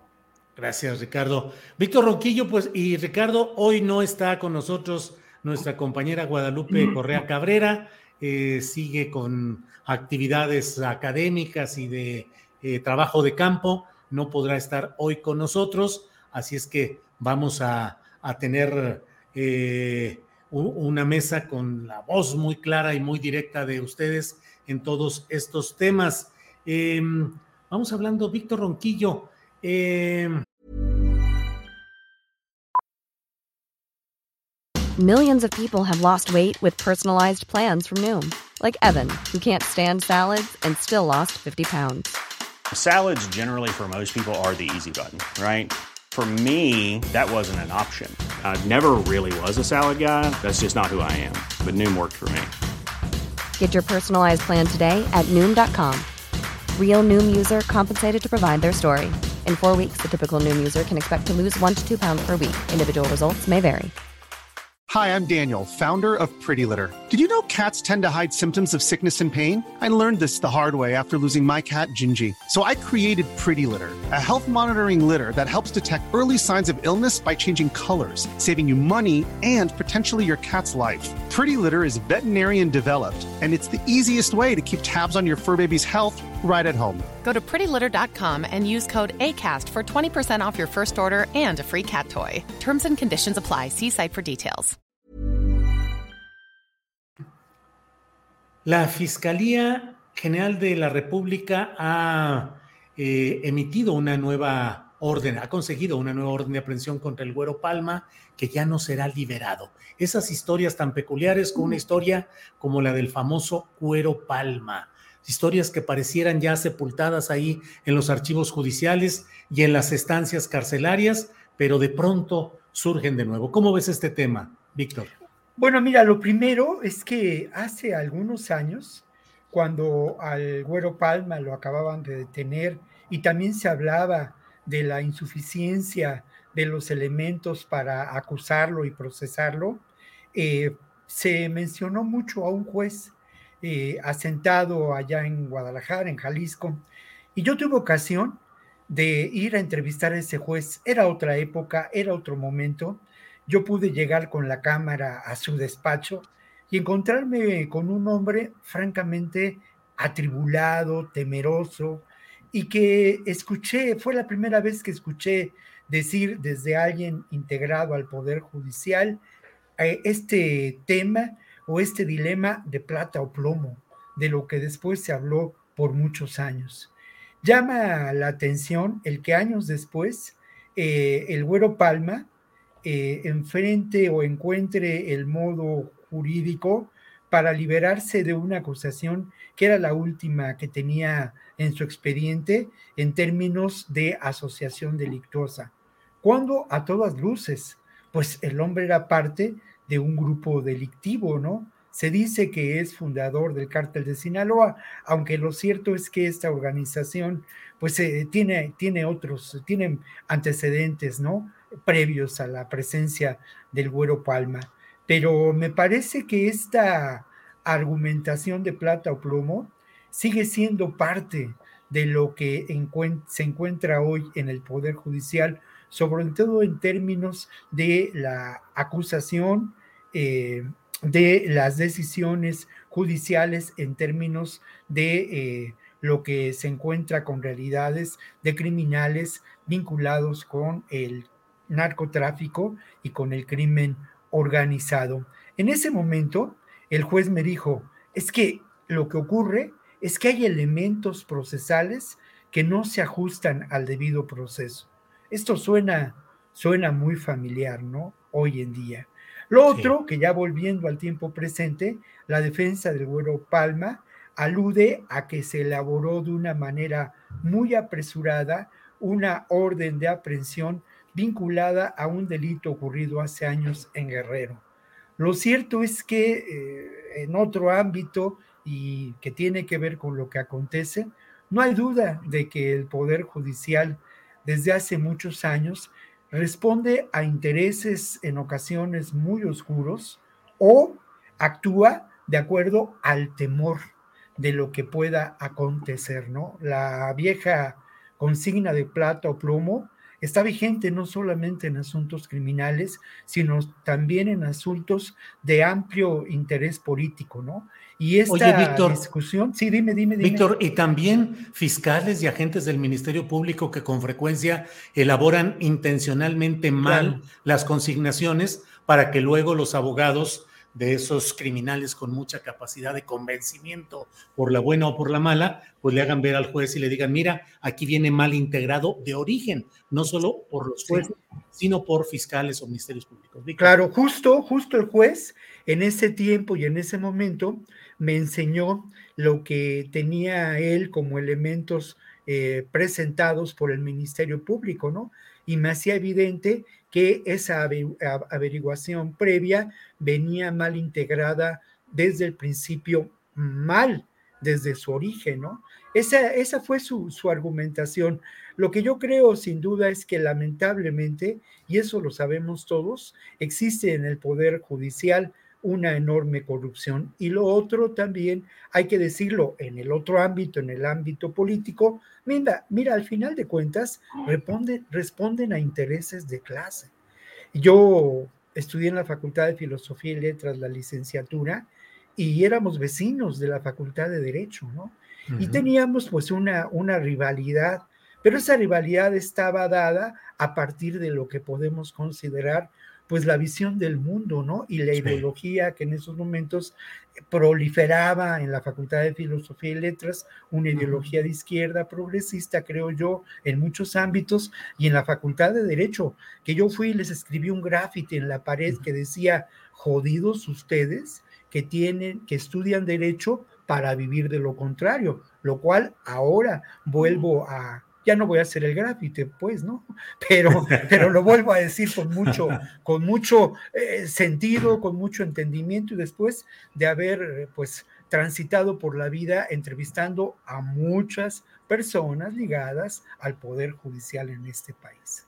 Víctor, ahora videografiteas aquí en tus columnas y en tus Claro, claro. Son grafitis hablados y, expresados. Ricardo Ravelo, ¿cómo ves el tema? Del Güero Palma como un ejemplo de esos zigzagueos, de esas circunstancias extrañas. Ya hablamos con Víctor Ronquillo del tema procesal, lo que tú nos quieras agregar, Ricardo, pero también a veces pareciera que hay una especie de temor para liberar algún tipo de, jefes del crimen organizado, como es eh, el caso del jefe de jefes también, a quien eh, tampoco se ha querido liberar a pesar de gestiones y de la edad, como que sería una ofensa a Estados Unidos el aplicar ciertos criterios judiciales que podrían ser válidos también en ese contexto internacional. Ricardo, tu opinión. mira, eh, Julio, eh, eh, es una larga historia la del Güero Palma de, de tropiezos, corruptelas por parte de la antigua PGR desde la detención del Güero Palma en 1995 eh, hay que recordar que el, el, Güero Palma fue extraditado a Estados Unidos, donde este, tenía una cuenta pendiente, compurgó y luego fue traído de nuevo a, México e internado en un penal federal, donde por lo menos en dos ocasiones, o tres, si no mal recuerdo, ha, ha estado a punto de recobrar su libertad. La última, bueno, la más, una de las más recientes fue el año pasado, que incluso salió de la cárcel y ahí mismo fue fue detenido y sometido a un arraigo domiciliario por parte de la fiscalía porque le estaban pues rascando a los expedientes para ver si había o no eh, alguna cuenta pendiente todavía. A mí me parece que lo que está ocurriendo ahora es un tema más político que legal o jurídico. Decir, el Güero Palma hace rato debió estar ya en la calle. Es decir, no hay un solo delito ya que lo por narcotráfico o cualquier otra modalidad del crimen organizado que lo mantenga, eh, lo pueda mantener preso, ya, ya compurgó la mayor parte de los delitos. Ahora se le atribuye uno, que es un homicidio de un policía que ocurrió hace pues, unos 28 años, 30 años. De acuerdo con su defensa, pues eh, de este delito ya también, eh, por el tiempo que ha transcurrido, pues este, al parecer está compurgado o si no está por ser ya este, compurgado este, esta, esta pena que se le, se le impondría. Pero independientemente de, de estos vaivenes legales, y como bien lo decía Víctor, toda esta corrupción en la PGR, este, en la integración de carpetas, eh, donde pues los ministerios públicos se prestan muchas veces para, para integrarlas mal, es decir, no, no es un tema de, incapacidad, es un tema de corrupción. Y muchas veces los jueces, algunos federales, le enmiendan la plana al Ministerio Público, es decir, suplen sus deficiencias. Pero en otros casos, dependiendo también el tamaño del billete que haya de por medio, pues este, no hacen nada y ponen en libertad a personajes como este. El Güero Palma, eh, con independencia de toda esta situación legal, eh, desde un punto de vista periodístico es un extraordinario personaje. Es decir, eh, es uno de los personajes que, que yo he, retratado en, varios momentos. Este, me parece muy interesante su historia. Es una historia, pues, como pocos, como pocos, eh, ha cargado a cuestas casos de, por ejemplo, accidentes aéreos, aquel avionazo en el que pues, no, no, no murió, sino quedó fracturado de piernas y de brazos. Luego el, el asunto de la venganza de Miguel Ángel Félix Gallardo, presuntamente por el robo de un cargamento de cocaína. Eh, esto derivó en una venganza. Este, contrató a un personaje venezolano que enamoró a la esposa del Güero Palma y eh, ambos eh, ambos sí te escuchas bien Ricardo sí sí es que de pronto me quedé la pantalla se quedó en oscuro em, eh, el, personaje se llevó a la esposa del Güero Palma y a sus hijos, y obviamente la esposa fue asesinada. Eh, es una, venganza terrible, ¿no, Ricardo? Sí, eh, incluso, bueno, le mandaron la cabeza en una caja de regalos, y los dos hijos del Güero Palma fueron aventados al vacío en un puente en Venezuela. Este, bueno, es más o menos la historia que se le atribuye a Miguel Ángel Félix Gallardo, de quien el Güero Palma fue lugarteniente más o menos vaya por los años 70, 80, quizá un poco antes del 80, este, estaba también el Chapo Guzmán figurando ya entonces como, como lugarteniente de, de quien en ese momento era el empresario capo más importante de este país, Miguel Ángel Félix Gallardo, a quien se le atribuye eh, el rediseño de lo que hoy se conocen como los cárteles eh, la nueva, la nueva dinámica del narcotráfico se le atribuye a Félix Gallardo, porque antes los grupos criminales, como eh, el cártel de, de, mm, el Golfo, entre otros, eran, eran organizaciones piramidales.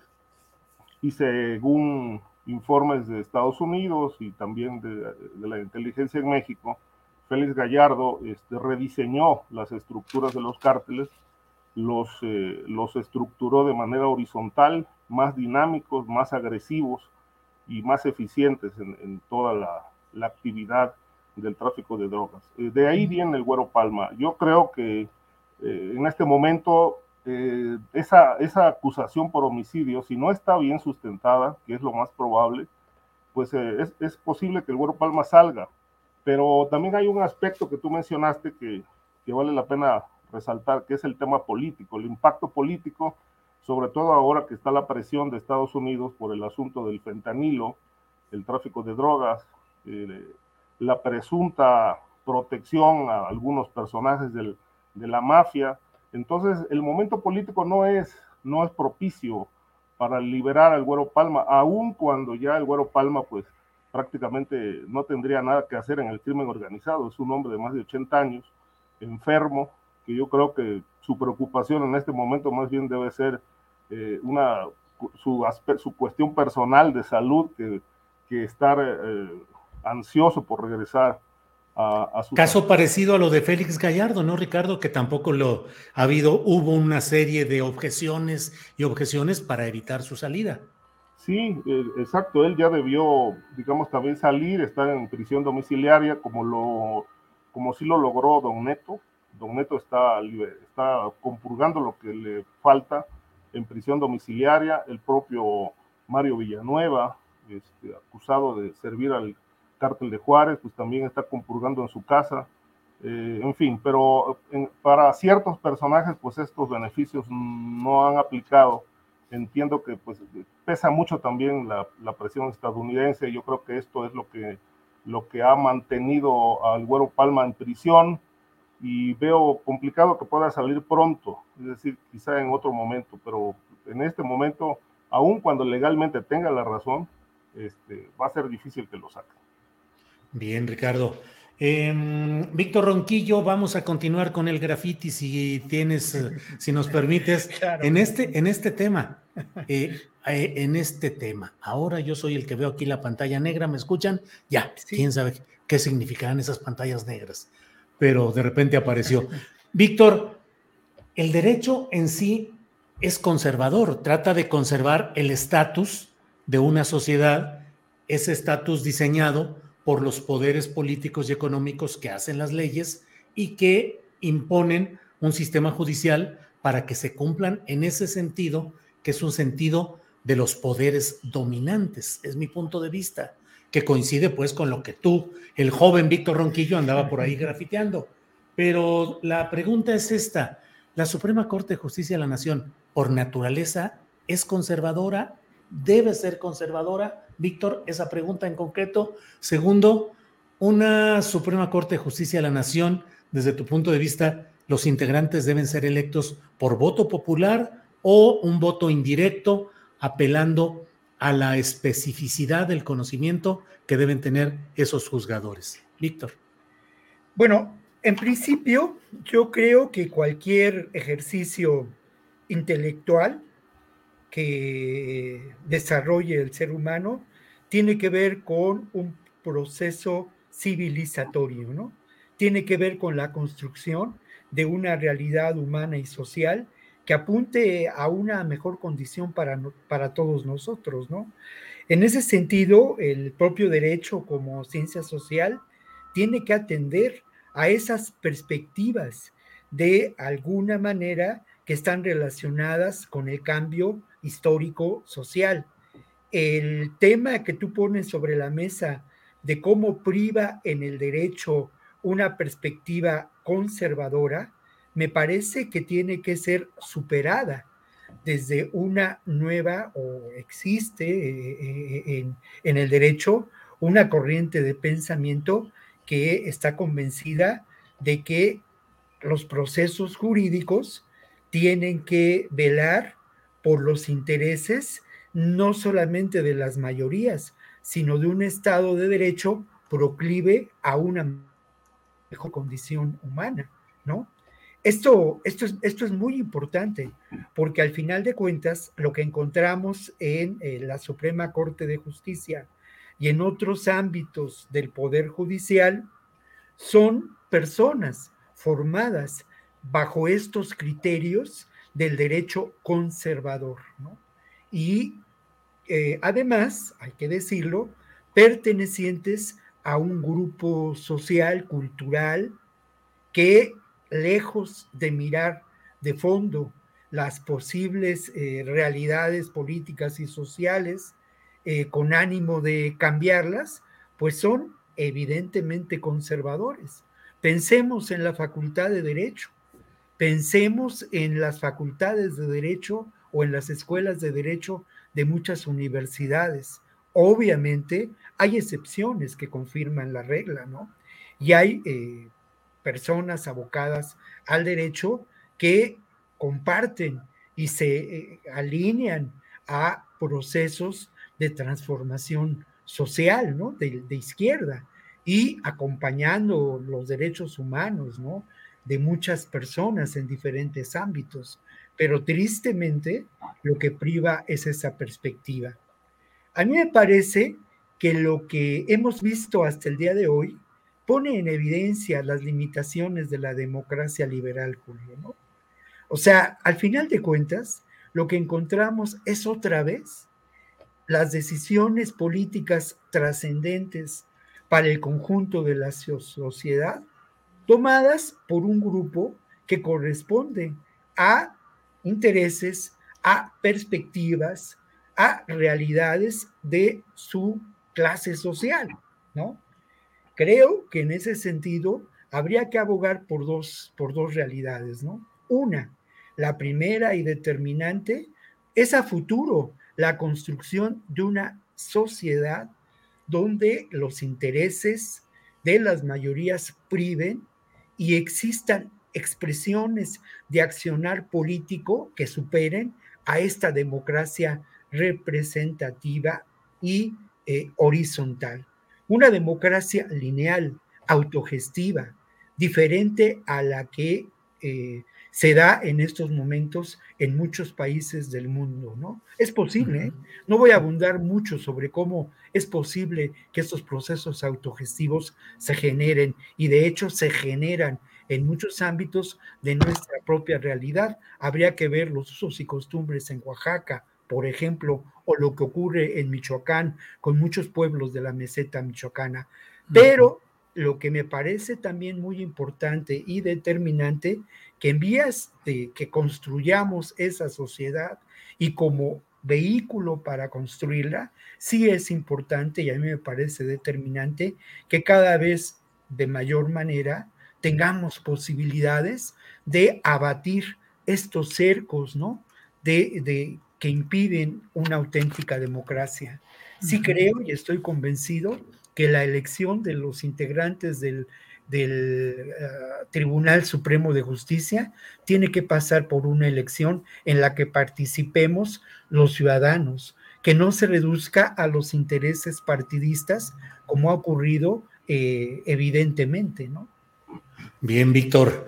Eh, Ricardo, Ricardo Ravelo, mm, ¿qué opinas? ¿Elegir o no elegir de por voto directo, voto popular, a los ministros de la Suprema Corte de Justicia de la Nación, por un lado, y por otro, preguntarte si en caso de que se diera esa opción del voto popular para elegir a los ministros, ¿crees que eso ayudaría realmente a resolver los problemas estructurales del Poder Judicial de la Federación?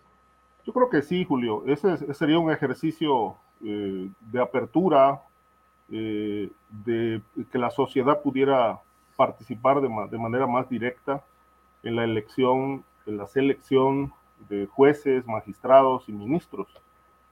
Hay una propuesta por ahí eh, que se le hizo hace, no sé, como unos tres años a Ricardo Monreal, pero en el, en el, sentido de, no propiamente de los eh, jueces y ministros, sino eh, crear unidades una especie de auditoría social, este, perdón, contraloría social eh, a nivel regional con el objeto de, que la propia sociedad audite a sus futuros alcaldes, legisladores locales, gobernadores, legisladores federales, que la propia sociedad sea la que audite eh, la vida privada, la vida pública, las fortunas eh, bien habidas o mal habidas, para que la sociedad sea la que, la que decida quiénes son o quiénes pueden ser sus futuros candidatos. Y en aquel momento, Ricardo Monreal, eh, según me comentaron, respondió, eh, no le podemos dar tanto poder a la sociedad. Es decir, eh, todavía no es momento, pero sin embargo ese paso, tarde que temprano, se tendrá que dar porque es una forma también de impedir eh, o, frenar la filtración de personajes de la delincuencia organizada o que la propia delincuencia organizada este, financie candidaturas, como ocurre ahora, eh, que lanzan a sus propios miembros para ser alcaldes. Es decir, hoy ese es un fenómeno que eh, que está, está generando mucho daño en el país. Es decir, el 80% de los alcaldes de este país tienen alguna relación directa o indirecta con el crimen organizado. Los jefes de policía son al mismo tiempo jefes de plaza de algún grupo criminal. Y obviamente esta situación, eh, a esta situación grave no escapa el Poder Judicial. Este, Víctor mencionaba hace rato lo de un juez que trató en su momento el tema del Güero Palma.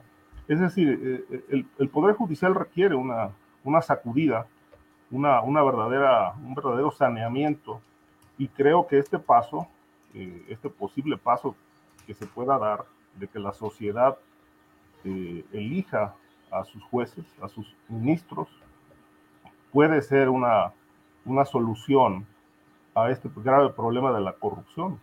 Este, porque mientras los ministros son son apoyados, digo, son nombrados eh, por el presidente y luego son ratificados por el Senado, pues todo esto eh, tiene un, matiz estrictamente político. Pero, es decir, eh, no tienen representación social. Es decir, los legisladores obedecen al presidente, no obedecen a la sociedad.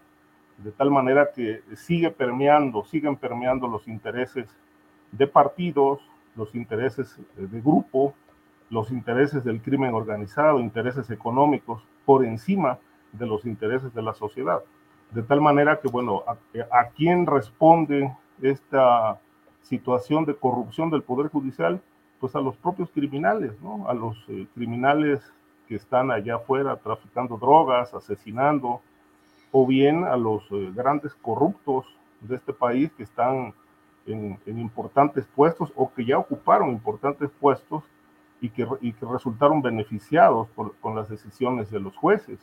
Este, es decir, eh, el problema de la justicia en México es precisamente la corrupción. En México la justicia se compra y se vende y los males de la justicia pues son los males del hombre, los intereses este, oscuros que siguen eh, imponiéndose eh, permanentemente en todos los ámbitos de la justicia, por desgracia, de tal manera que, bueno, si este paso del, de que sean este, nombrados los jueces o los magistrados por la sociedad sería un gran paso para poder transparentar toda esta situación oscura, pero veo muy difícil que se pueda dar. Bien, Ricardo, gracias. Em, Víctor Ronquillo, además de impactos em, políticos y visuales con lo del graffiti y los grafitis, ya hubo también aquí repercusión en el chat donde me señalan que no debo decir en plural grafitis porque el graffiti en sí mismo ya lleva su plural. No es así y recurro a lo que dice la Fundación para el Español Urgente, que dice, el término graffiti, que tiene número plural en italiano, se ha adaptado con la forma graffiti, que en español tiene número singular y cuyo plural es grafitis. Esta divergencia de números se refleja también en otras adaptaciones como espagueti o ravioli, que aunque proceden de plurales italianos, en español tienen valor singular. Dicen que también se puede usar grafito con el plural grafitos. Es una forma válida, aunque tiene menos uso. En conclusión, es correcto absolutamente decir grafitis sin la doble T, simplemente castellanizado, grafiti en singular, grafitis en plural. Bueno, Víctor, después de esta pequeña disculpa, aquí estás. Está muy bien, está muy bien. Víctor Ronquillo, el tema de la migración, el fin del título 42, hoy eh, con el último minuto de este día, y las previsiones y los acomodos de las fuerzas militares, administrativas, policíacas, migratorias de Estados Unidos para tratar de contener una oleada migratoria que está a su vez en espera desde acá para tratar de ingresar y eh, la contención que se ha anunciado también por el gobierno mexicano en la frontera sur con más enviados de la Guardia Nacional. ¿Qué opinas de todo este tema, Víctor? Bueno, me acordé de Arrigo Cohen y este, con lo que decías, ¿no? Y bueno, al final de cuentas, lo que debe regir la lengua es el uso. La lengua es un organismo vivo y eso es lo que determina. Yo estoy en contra de las correcciones salvo en las correcciones del lenguaje escrito, que ahí es determinante porque ahí se fija la lengua, pero en la lengua hablada es construir, construir, construir y renovar. Pero bueno, vamos al tema de la migración, Julio. Yo quiero empezar ahora por el tema político, ¿no? Lo, lo que de alguna manera es determinante en términos de lo que está ocurriendo en Estados Unidos, ¿no? En el Congreso, los republicanos hoy, a partir de esta realidad, bueno, fue ayer más bien, a partir de esta realidad, han propuesto nuevas leyes, ¿no? Una es apoyar, eh, digamos, la propuesta de continuar con la construcción de muros, del gran muro que pretendía construir Trump, que ya hemos dicho se construyó de otra manera. Pero esa construcción obviamente beneficia a muchos económica y políticamente, ¿no? Hay todo en una industria del armamentismo y de la construcción de muros en el mundo. Lo otro, que es eh, también muy preocupante, es que alientan la posibilidad de leyes donde se establezca de manera válida la formación de grupos civiles para contener a la migración, siguiendo este discurso de invasores. Esto ya lo vimos en años anteriores y esto provoca tensiones enormes, violencia y es parte de una conflictiva realidad en la frontera. Lo otro, ¿eh? Eh, habría que mirar esta realidad, esta dinámica de la migración en un escenario también distinto, en esos escenarios de las guerras del siglo XXI, ¿no?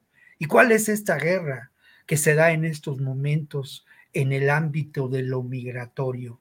Pues ni más ni menos que la guerra del país más poderoso del mundo contra los grupos más vulnerables y precarizados en esta sociedad que son los migrantes. Eso creo que nos tiene que, que, llevar a reflexiones y a mirar el fenómeno migratorio desde una perspectiva distinta.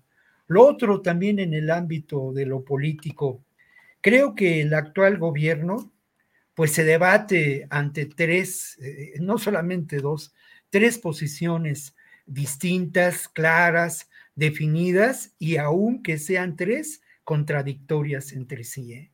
O sea, por una parte, no hay duda, y yo lo comentaba la semana pasada, hay más de 25 mil efectivos de las Fuerzas Armadas desplegados en la frontera norte y en la frontera sur que han realizado una, una labor de contención. Hubo una negociación que provocó la reciente caravana donde se dio paso a muchas de las personas integrantes de esta caravana migrante, pero son 25 mil efectivos. O sea, es realmente una fuerza enorme que además se despliega, como lo decía, con inteligencia, con instrumentos militares, con todo lo que esto, lo, lo que esto puede significar.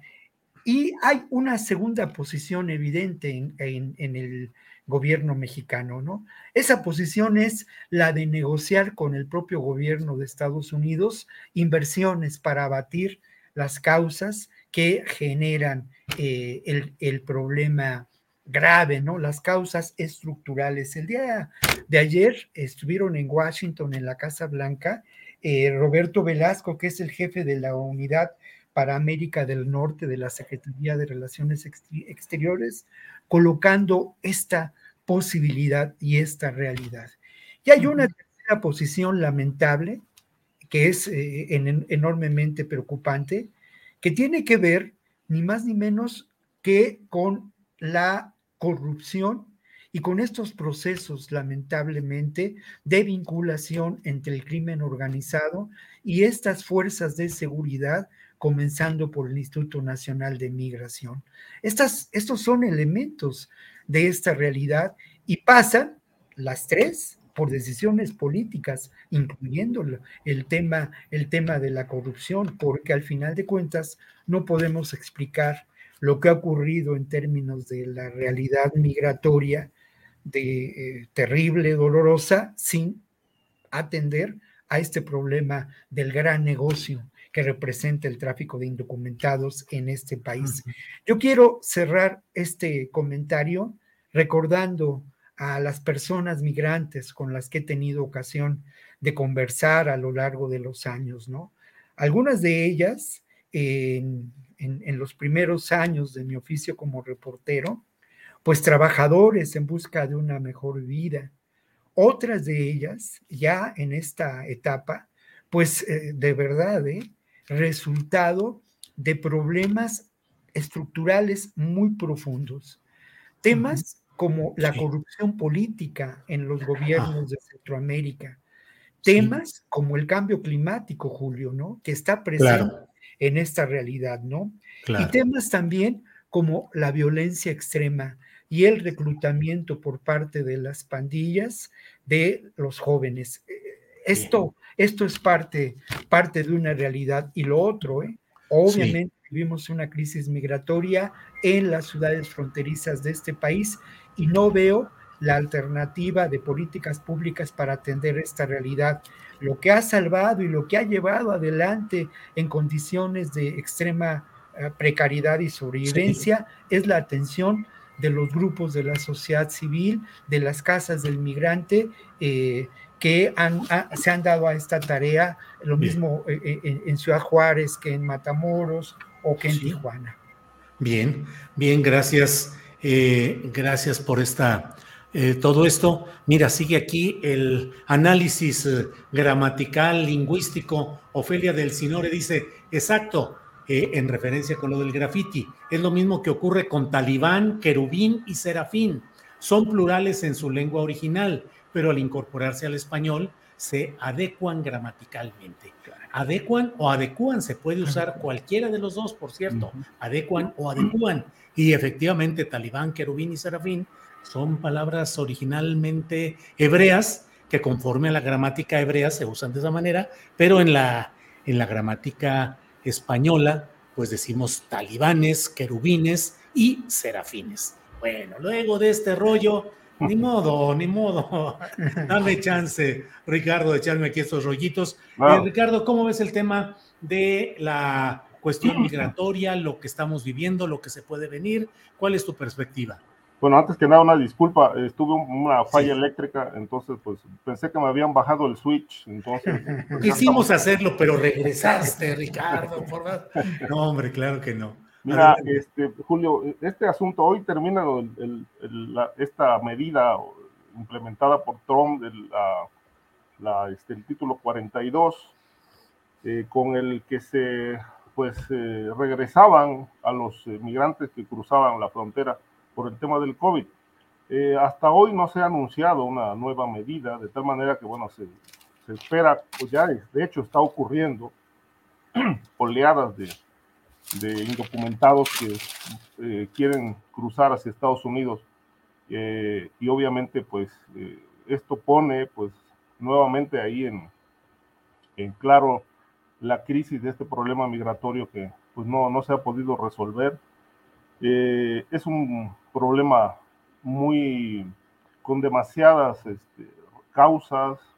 Víctor mencionaba el asunto de la, situación crítica que viven, la triste realidad de los países eh, centroamericanos eh, con este problema de la migración, con el problema del desempleo, el crimen organizado, obviamente, como un, un, un elemento que, que perturba muchísimo este asunto porque hay que recordar, hay que precisar que, que el, el, crimen organizado este, opera, opera el tráfico humano, es una de sus 25 tipologías delictivas con las que obtiene también ingresos. Y obviamente a, a esto también se suman este, funcionarios públicos, este, eh, secretarios de gobierno, jefes de policía en, los, en las entidades, que eh, como se ha denunciado, han construido amplias redes para eh, beneficiarse de la necesidad que tiene mucha gente de Centroamérica de, llegar a Estados Unidos y cruzan por Chiapas, entran por Tabasco, por Tenosique, pasan por Veracruz, etcétera, y en cada entidad tienen que, pues, este, eh, aportar dinero, es decir, hay, cuotas que se establecen. En Veracruz, por ejemplo, eh, hay toda una red policíaca dedicada al, a, la corrupción, este, a dejar pasar a los migrantes eh, centroamericanos a cambio de fuertes sumas de dinero.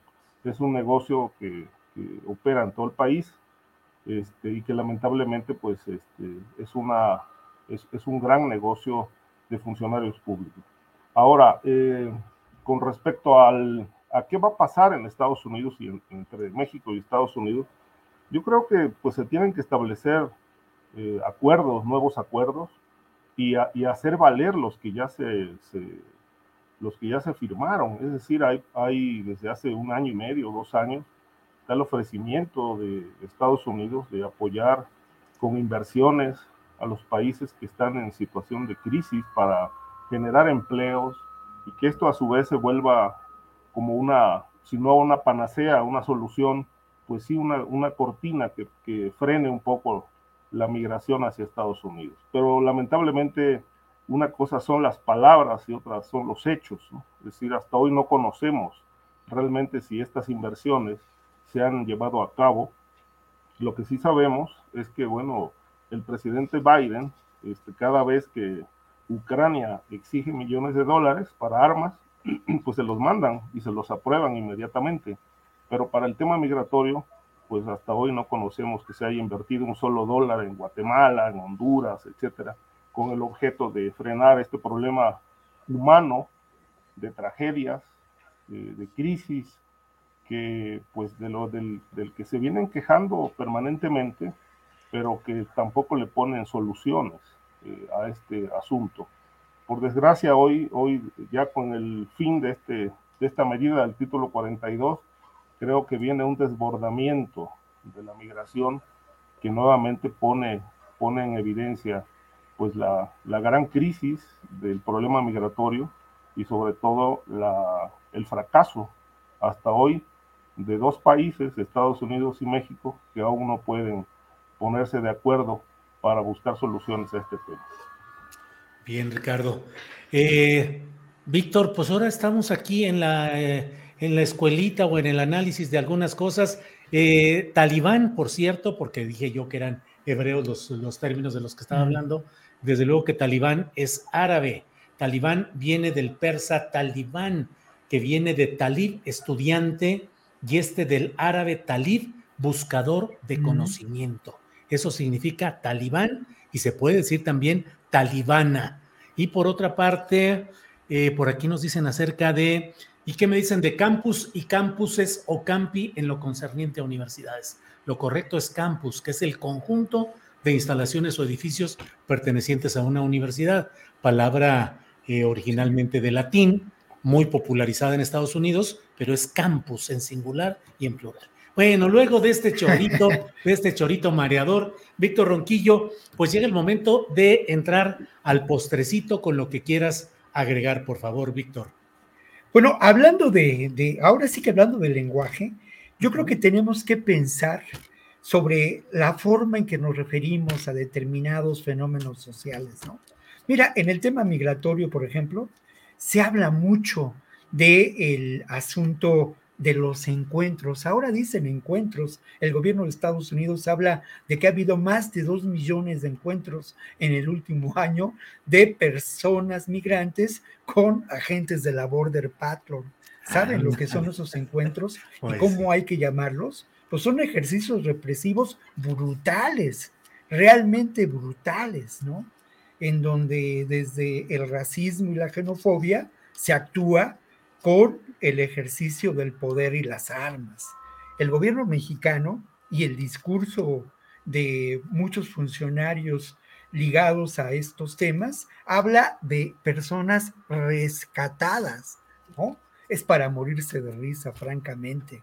Personas rescatadas, pues se rescataron a 118 personas de, una, de, un, eh, de varias casas en las que se tenían eh, capturados por traficantes de indocumentados. Ningún rescate, ¿no? Son detenciones arbitrarias. Y volviendo a hablar eh, claramente, ¿no? Centros de detención migratoria, estaciones migratorias, cárceles para migrantes, ¿no?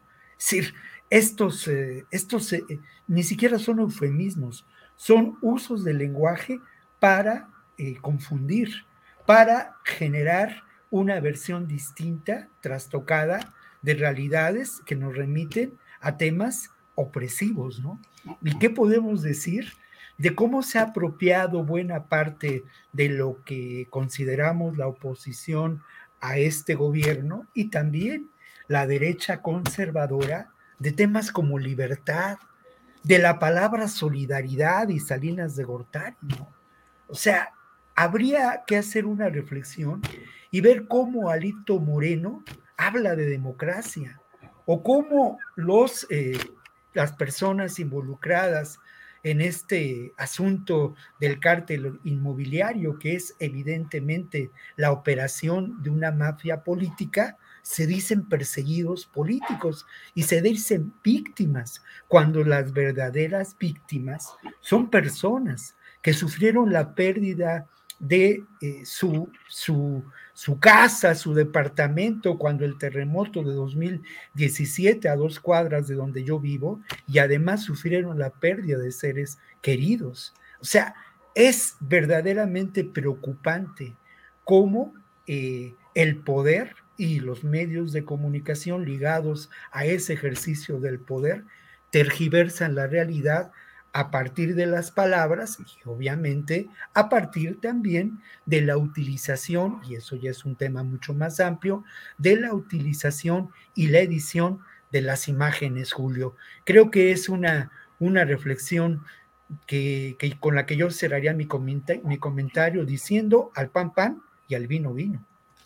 Bueno, Víctor, muchas gracias. Ricardo Ravelo, en esta emisión que combinó la mesa de seguridad con la evocación de sopa de letras de tu paisano, Jorge Saldaña, sí, sí, Banderilla Veracruz, ¿te acuerdas que sí? No, don Jorge, extraordinario personaje. Maestro, maestro. Maestro, maestro, siempre recordado. Sí, cómo no, este, bueno, un, señor, la verdad, muy, muy polémico, muy polémico. Eh, me gustaba su humor ácido. Este, en aquel programa que tenía en Canal 13, ¿no? De cafeteando, algo así. Sí, sí, sí. Este, y creo que en una, una, ocasión le bajaron el switch porque dijo algo así como en el hipotético caso de que exista la Secretaría de Educación Pública. Era, era, e, eran los tiempos en los cuales la crítica, hoy hay un desbordamiento de la crítica, hoy, hoy es más, todo mundo dice lo que quiera, como quiera, y si hay voces moderadas, mesuradas, la gente, el público a veces enoja, no, no, hombre, queremos que haya definición y todo, pero en aquellos tiempos hacer crítica era difícil y los grandes maestros como Jorge Saldaña, como el propio maestro Ganados Chapa, que luego ahora hay quienes leen las columnas y dicen, oye, pues las columnas no eran tan, tan duras, ¿no? Pues es que era lo que se podía y era mucho lo que se alcanzaba a hacer criticando y señalando. En fin, Ricardo, postrecito. Sí, bueno, ya yo quiero hacer un, comentario, es un temita cultural. leí hace unos días algo que me, pues me, llenó mucho de emoción. Este, saber que eh, próximamente, es posible que este año, en la casa del escritor austriaco Stefan Zweig, que está eh, ubicada en la cripta de los capuchinos, en Salzburgo, Austria, este, pues fue comprada por el dueño de la Porsche este, apenas hace como un mes y medio y anunciaron que va a ser abierta al público como una, un, espacio para las bellas artes. Es decir, esta casa que fue emblemática en los, eh, a principios del siglo XX, donde Zweig escribió sus grandes biografías, eh, grandes novelas, eh, al lado de su esposa Frederica Zweig, este, con la que posteriormente se separó y se casó con su secretaria, eh, Lot Altman, con la que se suicidó en 1942 en Petrópolis, Brasil. Este, esta casa permaneció por mucho tiempo en manos de un empresario este, austriaco y finalmente hace un mes y medio la vendieron, la casa, la compró este, este empresario de la Porsche y ahora se va a volver, la van a convertir en un espacio cultural. Eh, ¿Por qué es extraordinario el asunto? porque resulta que la casa de, donde vivió exiliado Soy en Petrópolis, Brasil, esa casa este, era, de, particulares y un, seguidor de Suey, eh, que cuando Suey estuvo en Brasil en los años 40, e, este personaje era un niño y, y, visitó la escuela donde estaba estudiando la primaria y entonces este niño, eh, alumno de, quinto año, se quedó impresionado con la, presencia, la sabiduría de Sway, y a la vuelta de los años, eh, yo creo que por ahí del 2005, 2006, este, él, él se abocó a contactar a todos los amigos de Sway que estaban todavía vivos en Europa, logró contactar a varios y este, juntó una suma considerable compraron la casa de Petrópolis y la volvieron un centro cultural que hoy está abierto al público, donde están muchas pertenencias de Suey. Pero faltaba la casa más, más importante, donde vivió más tiempo, que es la de Salzburgo, este, que pues como lo mencioné hace un momento, estuvo pues, mucho tiempo en manos privadas, era una casa, es una casa muy grande, que pues este, eh, no se podía entrar. Yo tuve la oportunidad de conocerla, pero pues a través de las rejas, porque en realidad eh, no, no había acceso. Leí un artículo de Mario Vargas Llosa eh, por cierto, con un dato equivocado. Decía, aquí donde vivió Zweig, uno de los escritores más traducidos del mundo, en aquel tiempo ya no existe absolutamente nada. Lo único que hay son unas placas metálicas este, que recuerdan al escritor y a su esposa que están, este, están colocadas en el piso. Y en efecto, están las placas. Pero la casa sí existe, ahí está la casa. Lo que pasa es que no, no había acceso y ahora, eh, por fortuna, habrá acceso, en, yo creo que en unos seis meses.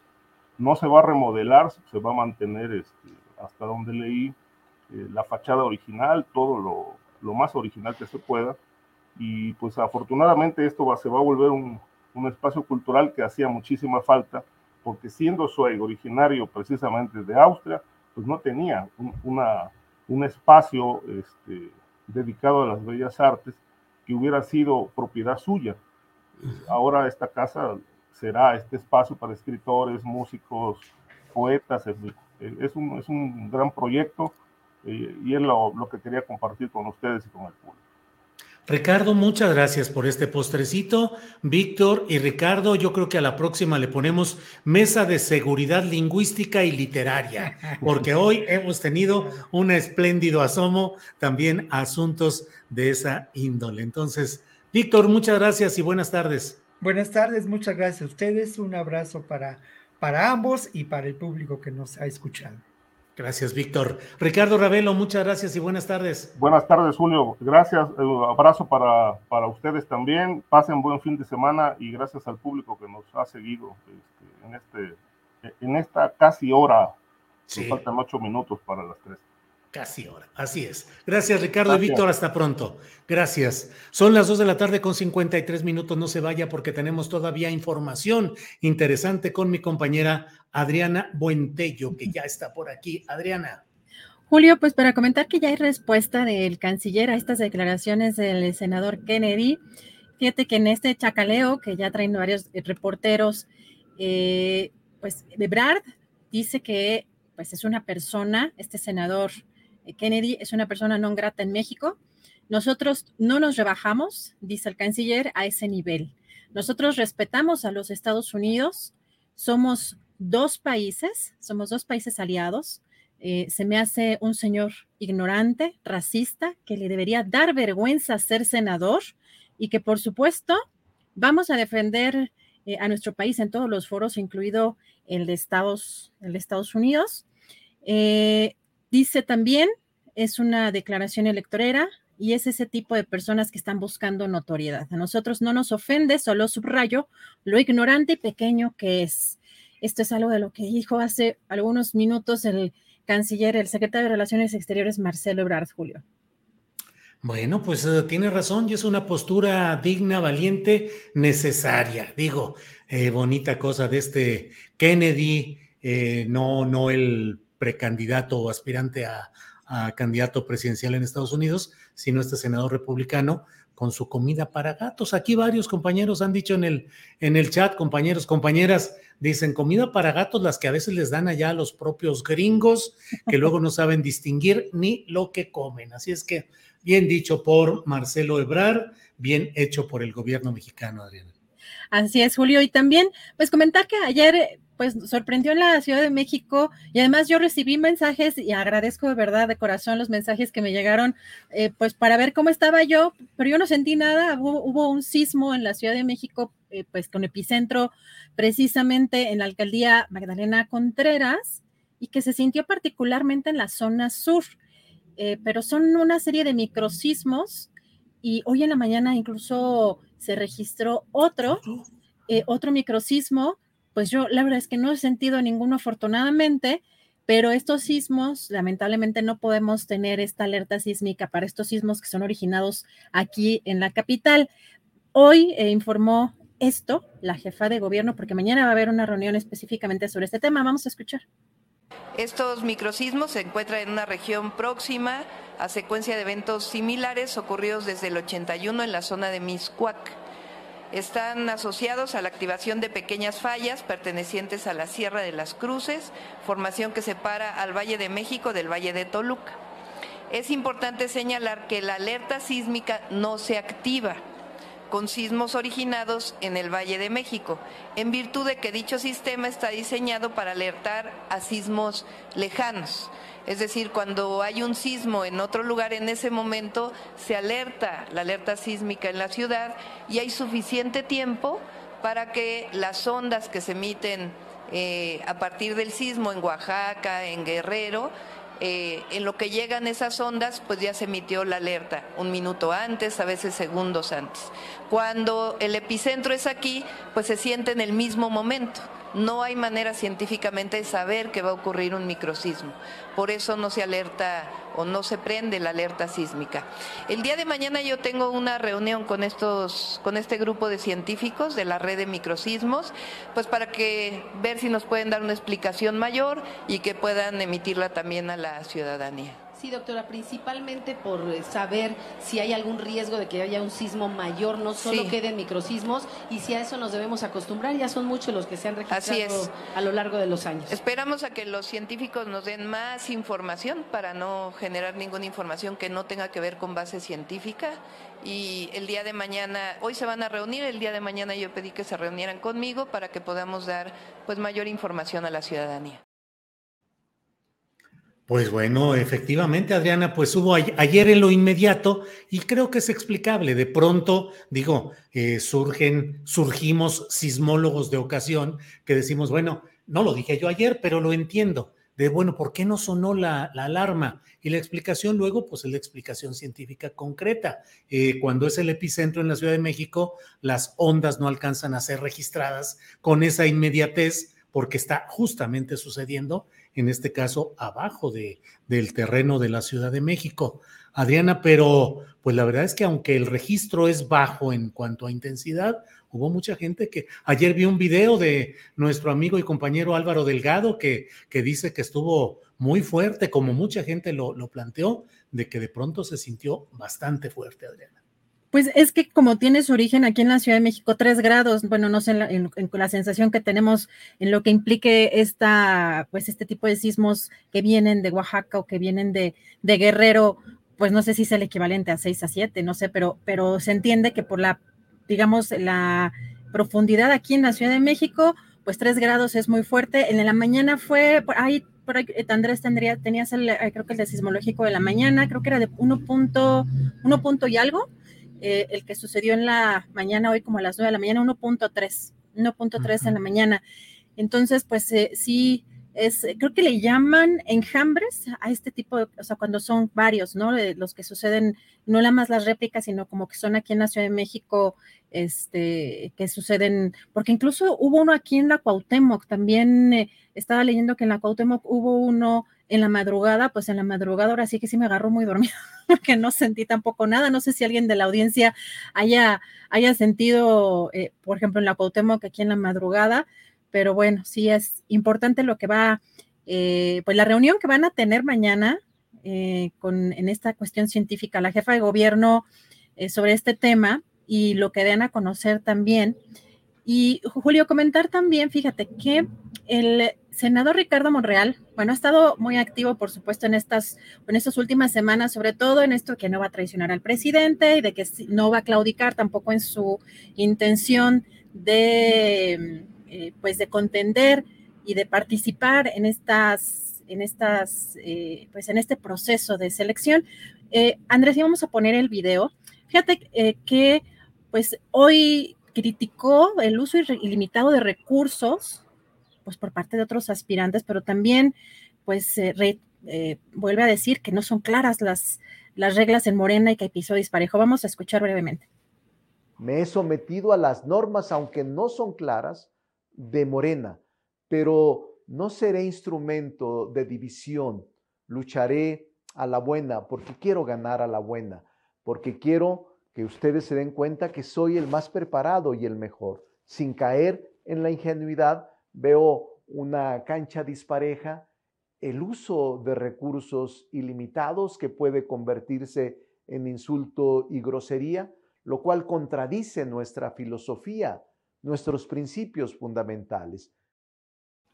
Bueno, pues ahí está eh, el sermón del padrecito Monreal, que con frecuencia está aquí con ese tono suavecito y de todo, tranquilidad y muchas cosas, y bueno, buscando tener una presencia política que le resulta difícil eh, conseguir de otras maneras, porque bueno, pues él mismo ya dijo que está reducido a la nada, que prefiere ser nada que traicionar al presidente López Obrador.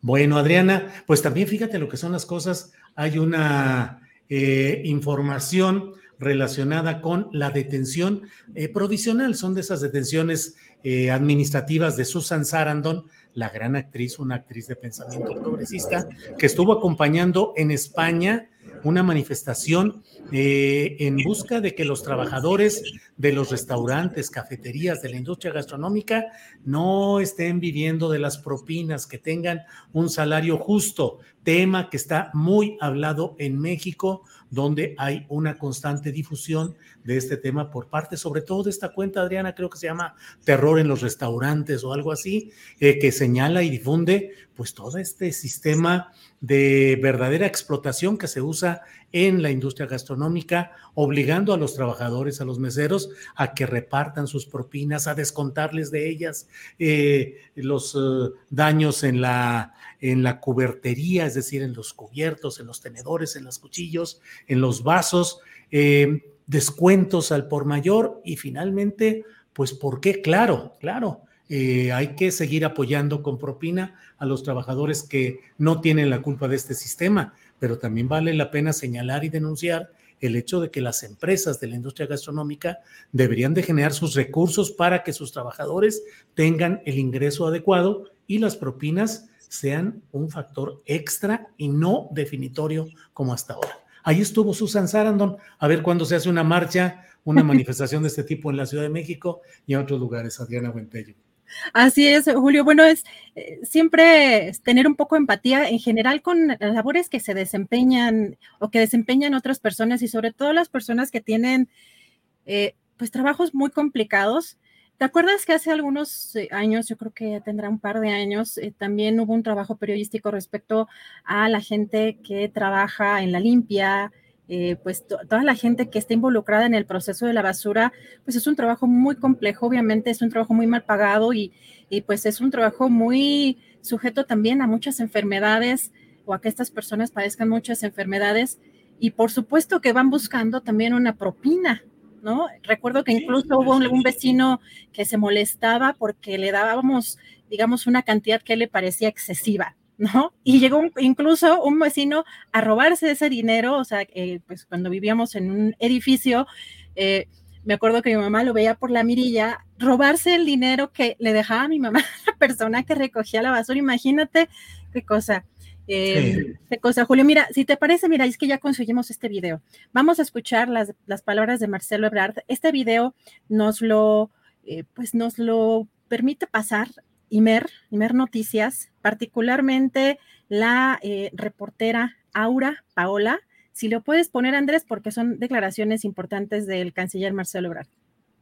Sobre lo que dijo el senador Kennedy de que México, eh, bueno, pues si no fuera por Estados Unidos estaría comiendo comida de gatos y estaría en tiendas de campaña. Bueno, yo lo que le diría es que es una persona no grata en México. Eh, eh, nosotros no nos rebajamos ese nivel. Nosotros respetamos a los Estados Unidos. somos dos países aliados. A mí se me hace un señor ignorante, racista. Le debería dar vergüenza ser senador. Y por supuesto, que vamos a defender a nuestro país en todos los foros, incluido el Senado de los Estados Unidos. Yo sé que es una posición minoritaria, electorera, y es ese tipo de personas que están buscando notoriedad, atención pública o vendiendo a México. Para información del senador, antes de la fundación de Estados Unidos, en México florecieron civilizaciones, ahora lo acabo de decir, como la civilización maya que desarrolló el cero o llegó a las mismas conclusiones de Galileo Galilei mil años antes. Entonces a nosotros no nos ofende, solamente subraya lo ignorante y pequeño que es. Y no va a tener ningún éxito con este tipo de cosas, porque Estados Unidos necesita a México. De hecho, México es el principal exportador de Estados Unidos. Es el país más leal, el mejor aliado que tiene. Entonces es un hombre ignorante y diminuto. Es lo que Casillas, ya hablas con Mario y eso que estoy moderado. Y eso que estoy moderado, dice Ebrard. Pues sí, hay, hay, que estar moderados a pesar de todo, pero una respuesta dura, directa, necesaria del gobierno mexicano en este tema. Adriana. Julio, pues muchas gracias a ahora Paola. Perdón, de último momento andaba consiguiendo el permiso para pasar este video que creo que es muy importante porque son palabras muy fuertes eh, del canciller y, y, además, como dices, moderado. Así que eh, imagínate que hubiéramos agarrado, hubieran agarrado los reporteros al canciller enojado. Sí, sí, imagínate, le declaramos la guerra a este sujeto, no, no al país, pero sí a cuando menos a esa persona. Bueno, pues uh, creo que es todo por este día, Adriana. Así es. Hoy está estos días como que llueve muy fuerte y llueve como pues unos minutitos y después todavía no está rara como la temporada de, de lluvias, pero el calor que de pronto está haciendo, sí se, sí se veía nublado, pero yo digo que ya huele a sopita y más en juevesito ya, ya como que huele también a viernes. Sí, ya huele a finecito de semana. Eh, bueno, que ahora andamos ahí de lingüísticos, eh, a veces... Uh, eh, fíjate las discusiones a veces, ¿cómo se dice en cada región? Hay quienes dicen panito y hay quienes dicen panecito. Y así como eso, el finecito o el fin, eh, en fin, en fin, en fin, muchas pues cosas. Hay, hay, palabras, frases de, pues, muy locales, ¿no? Digo, aquí, aquí en la Ciudad de México, este, por ejemplo, eh, mi mamá decía chamaco chambón. ¿No? Chamaco chambón, pues sí. No, pero, pero en otros lados, pues cambia obviamente el lenguaje, el vocabulario y uno lo hace, eh, por supuesto que lo va cambiando, es vivo y muy interesante también eh, esos, esos cambios en las palabras. Pero bueno, panecito, pancito, para el susto, esperemos que no nos, que no haya sismos en estas próximas horas, en esos próximos días, y que mañana esperar la explicación, bueno, o el mensaje o la información que tenga la jefa de gobierno respecto a esto que hemos estado viviendo en la Ciudad de México. Y te vemos en la noche en la videocharla. Así es, nos vemos en la noche en la videocharla y preparar nuestro programa de mañana. Adriana, gracias, gracias a la audiencia. Nos vemos pronto. Hasta luego. Hasta luego, gracias.